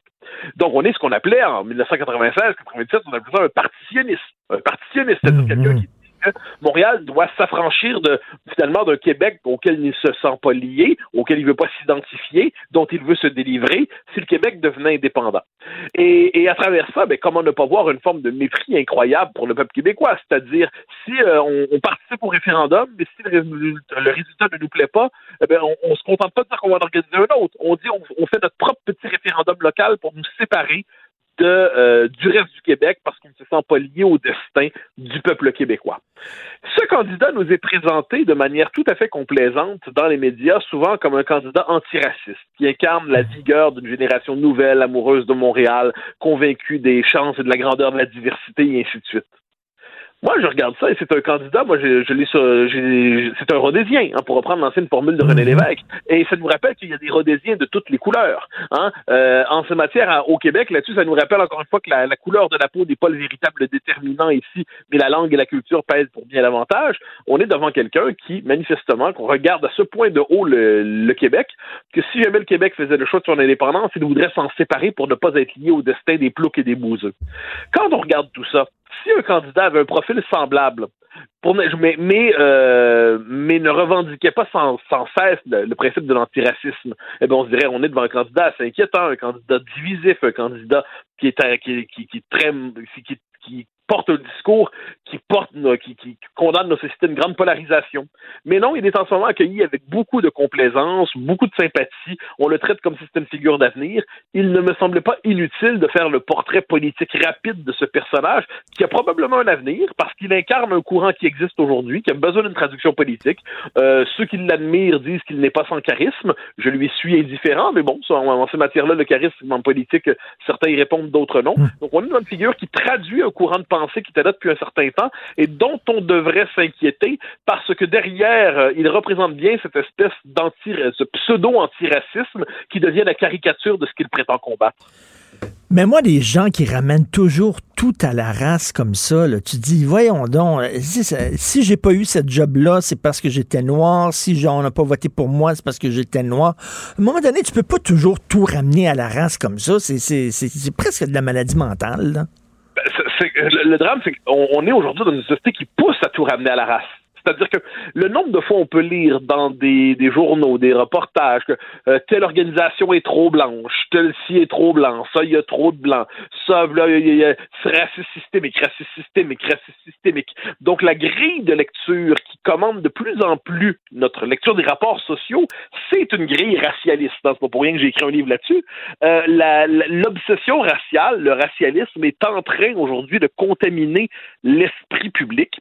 Et ce qui fait qu'aujourd'hui, on ne se rend pas compte, c'est paradoxal, que quelqu'un qui ne cesse de, revendiquer une conscience raciale généralisée pour définir la société sur une base raciale et qui s'imagine Là, je parle pas d'Olnus là-dessus, j'ai pas de déclaration de lui hmm. là-dessus, mais il y a des courants qui vont nous dire, par exemple, que la société québécoise serait fondée sur la suprématie blanche.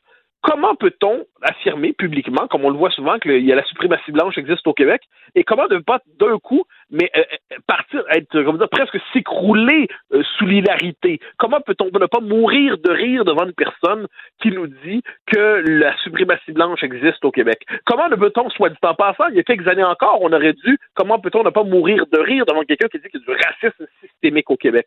Or, ce que je constate, c'est que ces concepts-là progressent à une grande vitesse. Euh, ils disposent aujourd'hui d'une base sociale qui, euh, qui s'y reconnaît.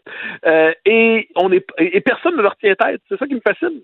Personne ne leur tient tête. Donc, c'est comme si ça allait de soi parce que le risque, le prix à payer pour affirmer qu'il n'y a pas de racisme systémique. Bon, dans les médias, on est quelques-uns à se donner le droit de le dire parce qu'on a, euh, on, on, on, a, un moment donné, notre, notre, travail consiste aussi à assumer notre liberté de penser puis à, dire ce qu'on a à dire, même si le prix à payer symbolique et tout le reste est, est, bien réel, si les insultes sont là.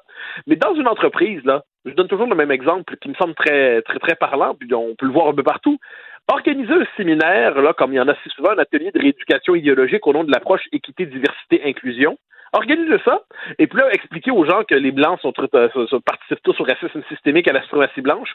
Soyez l'employé qui dit, moi, je veux pas participer à ça, je trouve que c'est de l'endoctrinement, ou soyez l'employé qui pose une question en disant, je ne suis pas d'accord avec ce que vous venez de dire, c'est de l'endoctrinement, les Blancs ne sont pas tous racistes, euh, le racisme n'est pas systémique au Québec, euh, et ainsi de suite. Eh ben, vous, vous risquez, vous risquez une, une, convocation au bureau du personnel, aux ressources humaines, vous risquez peut-être même le licenciement, vous risquez de vous faire dénoncer comme raciste, et ainsi de suite. Il y a un prix à payer pour s'opposer à cette idéologie-là. Ce qui fait que la plupart ne s'y opposent pas. Puis on voit même médiatiquement, moi, ça me fascine de voir des gens qui, il y a un an, un an et quart, euh, pouvaient considérer un an et demi, deux ans, deux. Et mettons, rappelons-nous l'élection dans le coin de Québec. Je pense, c'était pas dans Vanier, mais c'était pas loin. Une élection dans le coin de Québec où il y avait eu euh, un, euh, qui était presque un mini référendum sur le racisme systémique à l'époque de Philippe Couillard. Tout le monde avait dit, il y en a marre de ce concept-là. Deux ans plus tard, on trouve des figures médiatiques qui confessaient leur perplexité devant ce concept pour nous dire, bah oui, ça a bien de l'allure, il faut prendre ça au sérieux, et ainsi de suite. La pression idéologique est très réelle pour se, se convertir à ça. Donc, je pense qu'il faut, à un moment donné, tenir tête. Puis, comment tenir tête? Eh bien, nommer ce que l'on voit devant soi, voir que, montrer comment ces concepts-là sont dangereux, cesser de faire semblant qu'on est simplement devant des hurluberlus, on est devant des idéologues, on est devant des militants, certains sont talentueux, certains sont charismatiques. On dit que c'est le cas de, de Balarama Holness. Bon, ben, je sais, moi, personnellement, comme je dis, je suis assez sensible à son charme, son charisme, et ainsi de suite. Mais apparemment, c'est une figure que les médias traitent comme une figure d'avenir. Eh bien, prenons au sérieux son discours et voyons comment, derrière les qualités qu'on lui prête, il y a un discours idéologique très dangereux, mais encore faut-il le prendre au sérieux et le nommer. Non, non, mais c'est très bien que tu as mis l'accent là-dessus parce qu'il est très peu connu des gens. Euh, donc là, on voit là, que c'est une mouvance et finalement, c'est la pointe de l'asperge, comme on pourrait dire. Merci, Merci beaucoup, Mathieu. Cela dit, cela dit, le, le, le, combat entre Valérie Plante et, et Denis Coderre est pas très inspirant. Hein? T'es un, ah, Montréalais, là, vraiment. Là. Non, c'est pas inspirant du tout. C'est normal qu'il y ait une recherche d'autres choses là-dedans. Oui. Non, je pense que c'est le débat le moins inspirant qu'on puisse imaginer. Donc, c'est normal qu'on regarde ailleurs. Dommage que c'est ailleurs. Ce soit un tel discours. Euh, tout à fait. Merci beaucoup, Mathieu. À demain. Salut. Bye bye. Joignez-vous à la discussion. Appelez ou textez le 187 Cube Radio 1877 827 2346. Le, le, commentaire de Emmanuel Latraverse. Des analyses politiques pas comme les autres. Alors, Emmanuel, écoute, excellent texte aujourd'hui sur les Jeux olympiques. Tu rappelles que c'est dans 60 jours et tu trouves ça totalement, mais avec raison, totalement obscène qu'on s'évertue là, à, vouloir tenir des Jeux olympiques dans cette période-ci. Oui, puis il faut dire, moi, je suis une grande fan hein, des Olympiques. Je pleure quand les athlètes gagnent leur médaille. Tu sais, je suis comme je trouve ça magnifique. On est allé tout en famille aux Jeux Olympiques de Vancouver. C'est là quand Alexandre Bilodeau a gagné sa médaille d'or en bas. C'est une grande, grande fan des Olympiques, mais c'est comme un moment où tu dis il faut que ça arrête là. Et c'est et je pense que ce qui est la discussion qui est en train d'avoir lieu en ce moment sur les Olympiques de Tokyo, qui devaient avoir lieu l'an dernier et qui sont repoussés, incarne à quel point le mouvement olympique c'est perdu dans les considérations financières, économiques. On est à milieu là, de, de ce que c'est supposé célébrer. Il ne mm. faut pas oublier que les valeurs du mouvement olympique, c'est amitié, respect et excellence. Et là, au Japon, ils sont confrontés à une quatrième vague fulgurante. Les cas explosent. Il y a Tokyo et Osaka sont prises avec une immense quatrième vague où à Osaka, 96% des lits sont occupés. Il manque de lits, il manque de ventilateurs, il manque de médicaments. Les médecins craignent un effondrement du système de santé et la moitié du personnel de la santé au Japon n'a pas encore été vacciné. Alors, c'est sans surprise que les autorités, les associations de médecins du Japon, 6 000 d'entre eux ont signé une lettre implorant le gouvernement d'annuler les Olympiques. 60 à 80 des, des Japonais ne veulent rien savoir d'avoir les Olympiques. Et pourtant, le mot, les dirigeants du CIO disent non, non, les Olympiques auront lieu coûte que coûte, ils seront sains et sécuritaires. Pourquoi? Parce qu'on va tester les athlètes à tous les jours. Ben, c'est possible, ça. Hein? Ben oui, mais imagine, alors on va faire venir 10 000 athlètes, puis 50 à 60 000 euh, euh, coachs, euh, en tout cas des journalistes, du personnel, etc. Là, on va faire débarquer une mer de monde au Japon qu'on croit pouvoir maintenir dans une bulle et empêcher, comme par magie, en testant les gens pour les jours tous les jours qu'il y a des éclosions et des problèmes. Alors, c'est assez surréel. Oui. Puis le pire dans tout ça, c'est que le Japon, lui, n'a pas le pouvoir d'annuler les Olympiques. Parce que quand tu reçois les Olympiques dans ton pays, tu signes des droits et tu c'est comme si tu abdiques ta responsabilité. Toi, tu t'engages à organiser la patente, à construire les stades et à tout le reste, mais les décisions finales reviennent au CIO qui, lui, veut maintenir les Olympiques. Pourquoi? À cause des droits de télédiffusion, on s'entend? Mais ben oui. Qui valent des milliards de dollars. Mais ça pourrait être repoussé. Ça pourrait être repoussé. Si voyage pas, euh, on va regarder ça en cœur. Hein? Ça, ça pourrait être repoussé d'un an. On dit pas de quatre ans, d'un an. Si c'est repoussé d'un an, on les déjà, déjà repoussé d'un an. Puis si on les repousse d'un an, ben là, on va avoir Tokyo l'été hmm. et la Chine l'hiver la même année c'est les Olympiques de Chine l'an prochain. Un super beau pays, euh, exemple ben de la démocratie. Alors, moi, j'écrivais dans ma chronique que tant qu'à parler d'amitié comme valeur fondamentale, les milliers, centaines de milliers de tests, de ressources, d'équipements qui vont être déployés pour protéger les athlètes, on pourrait les envoyer en Inde en Égypte. Et d'ailleurs, c'est ce qui nous amène à, ton autre question qui est dans, la foulée, une question éthique aussi tu poses la question, est-ce que c'est éthique de, vacciner ici des jeunes qui, de toute façon, sont assez protégés par l'orange, alors qu'on pourrait envoyer ces vaccins-là en Inde, entre autres, ou dans d'autres pays? Ben, absolument. C'est, un, le message qu'a lancé hein, le, le, secrétaire général de l'Organisation mondiale du commerce la semaine dernière, alors qu'il y avait des grandes réunions là, pour essayer de voir comment mieux armer l'OMS contre une prochaine euh, pandémie. Et c'est aussi le message qu'a lancé aux députés euh, le scientifique de l'Université Oxford qui a développé le vaccin AstraZeneca. Qu'il ne faut pas oublier qu'à l'origine, AstraZeneca, comme il a été développé dans une université, l'Université Oxford a vendu les droits à la compagnie AstraZeneca à, compagnie, à condition qu'on ne fasse pas de profit, puis que ça devienne comme un bien pour l'humanité. Mais là, les pays riches comme le Canada ont tellement mis la main sur toutes les doses disponibles que là, c'est rendu que pour que nos pour qu'on ait un bel été, on va faire vacciner nos ados pour qu'ils puissent aller au camp, puis batifoler, puis s'amuser et tout le reste. Alors que dans des pays comme l'Inde, l'Égypte et le Cambodge, les gens ne sont pas vaccinés et le personnel de la santé n'est pas vacciné.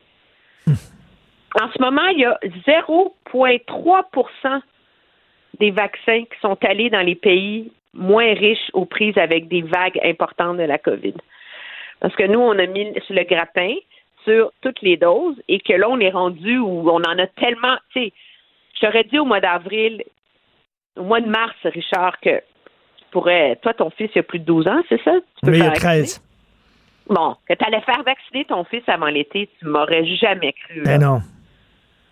Et pourtant, c'est ce qu'on va faire. Puis, je, je, comprends les gouvernements de ne pas se lancer dans ce débat-là parce que je pense qu'il y aurait une révolution, puis les gens en ont tellement marre qu'on est prêt à sacrifier toutes nos, nos, une partie de nos valeurs, de notre conscience euh, chrétienne, morale et, et, tout le reste. Mais je pense qu'il faut quand même être conscient de ce geste collectif qu'on pose, sais, de protéger nos adolescents qui ne sont pas à risque de tomber gravement malade et d'en mourir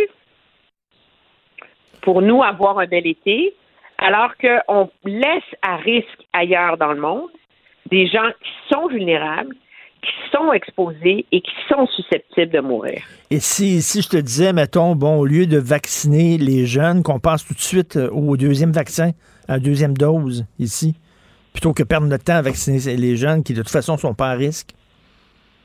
Ben, c'est un débat, ça, c'est un autre débat intéressant.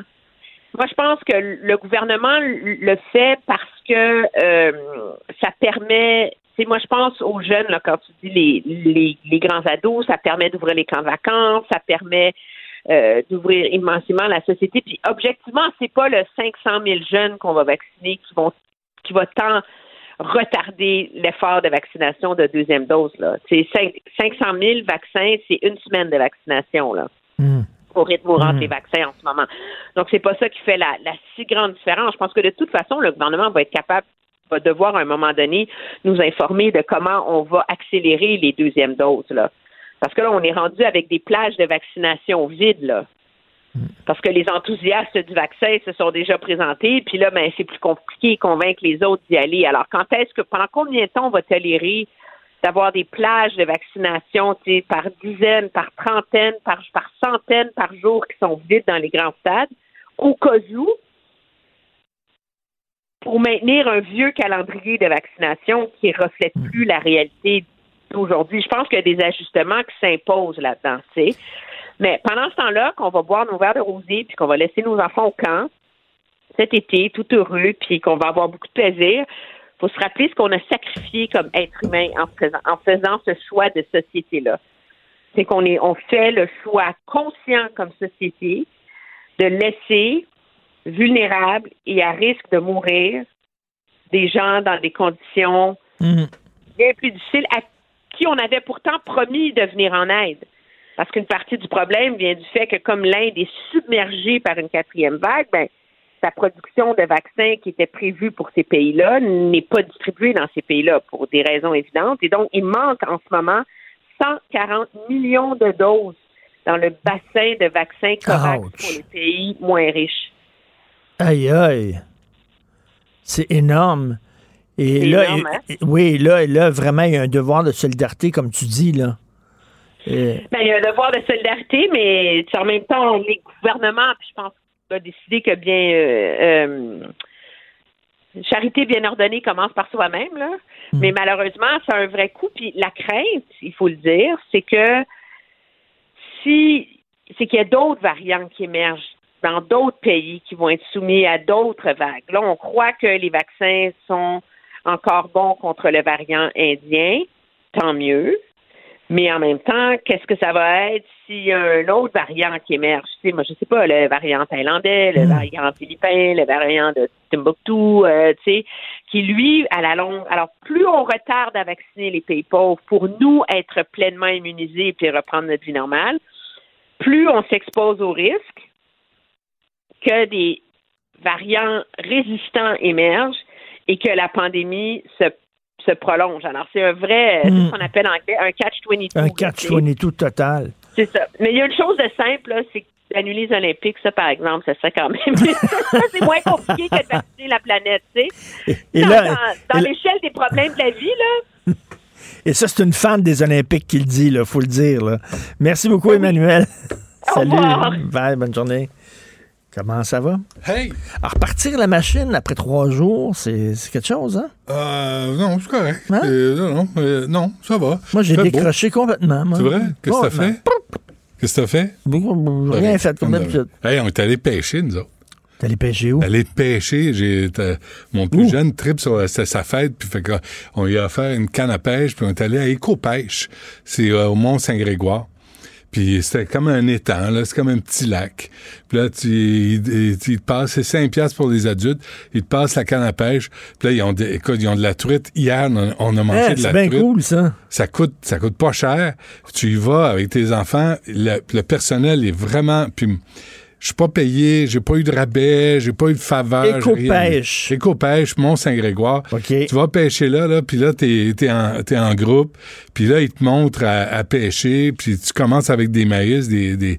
T'es mieux d'y aller le matin ou en fin d'après-midi c'est plus frais. euh, Mais écoute, tout le monde attrape du poisson. Tu sais, pour t'initier à la pêche, on n'est pas des, toi puis moi, on n'est pas des grands amants de la nature. J'ai jamais chassé. Puis là, hier, euh, Mme Dutrisac dit Hey, on, va-tu là? Parce que j'ai acheté. Et il a tout arrangé la canne à pêche. Parce que je l'ai toute démo- démolie. Je l'ai toute déflaboxée.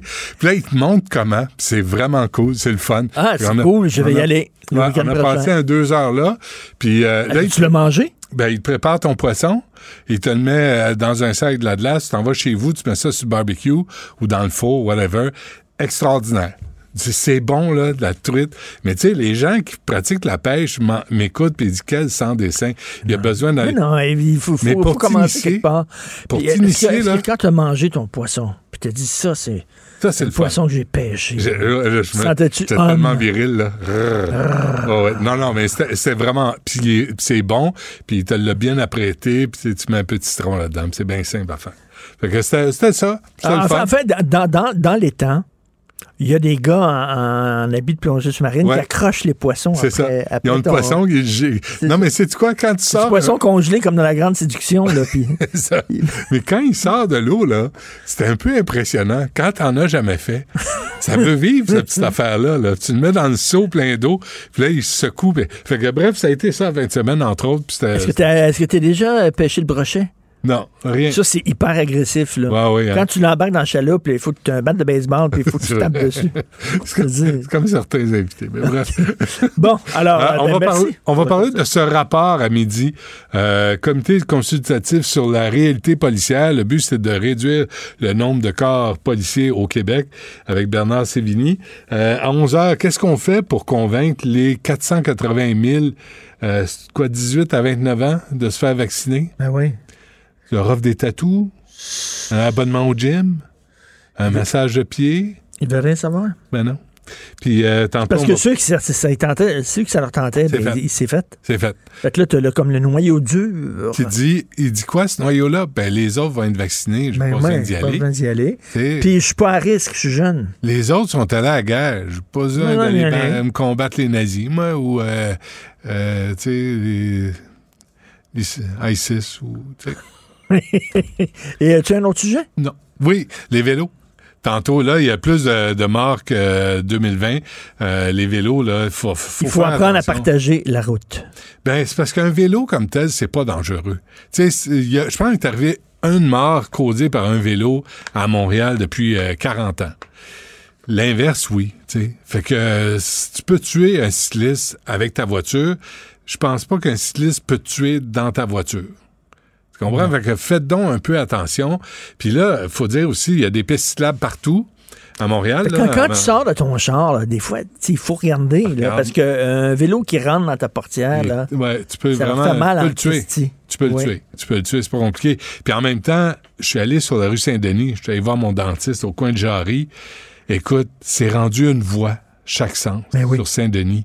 L'idée, moi, là, Mais la piste cyclable, elle est vraiment empruntée. Là. Ça a l'air à marcher. Elle ben, fonctionne. non, je comprends. Mais au lieu de réduire l'espace pour les voitures, réduisez la vitesse.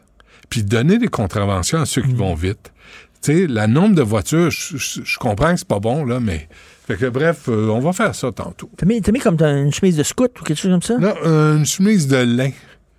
Mais il faut avoir un peu de. Non, mais il y a comme des de trucs, là, il y a comme des épaulettes, là, comme. euh, Ah ouais, que j'ai mérité au combat. j'ai fait cuire fait cuire mes poissons, j'ai eu des épaulettes. j'ai Il gagné mes Il épaulettes. sentait avec des gros chenolles quand Oui, il son poisson. Euh, on va t'écouter? Ben, ça serait gentil. Toi, Ben oui. As-tu respecté les, les consignes en fin de semaine? Pas de tes affaires. Moi, on va te dire, là, les réunions à l'extérieur, Oui. ça m'inquiète, puis ça, ça me choque pas plus que ça. Non. C'est dehors. Les, les risques de l'attraper dehors, là. Ça dépend ce que tu fais dehors. C'est très, très, très minime. Il y a des gens qui Très font dehors des choses qu'on devrait faire en dedans. Dehors. Tu vois du monde. Ils Oui, sont jeunes, ils sont dehors. Donc, non. La réponse, c'est non. Pas de tes affaires. Bon, je remercie mon équipe extraordinaire.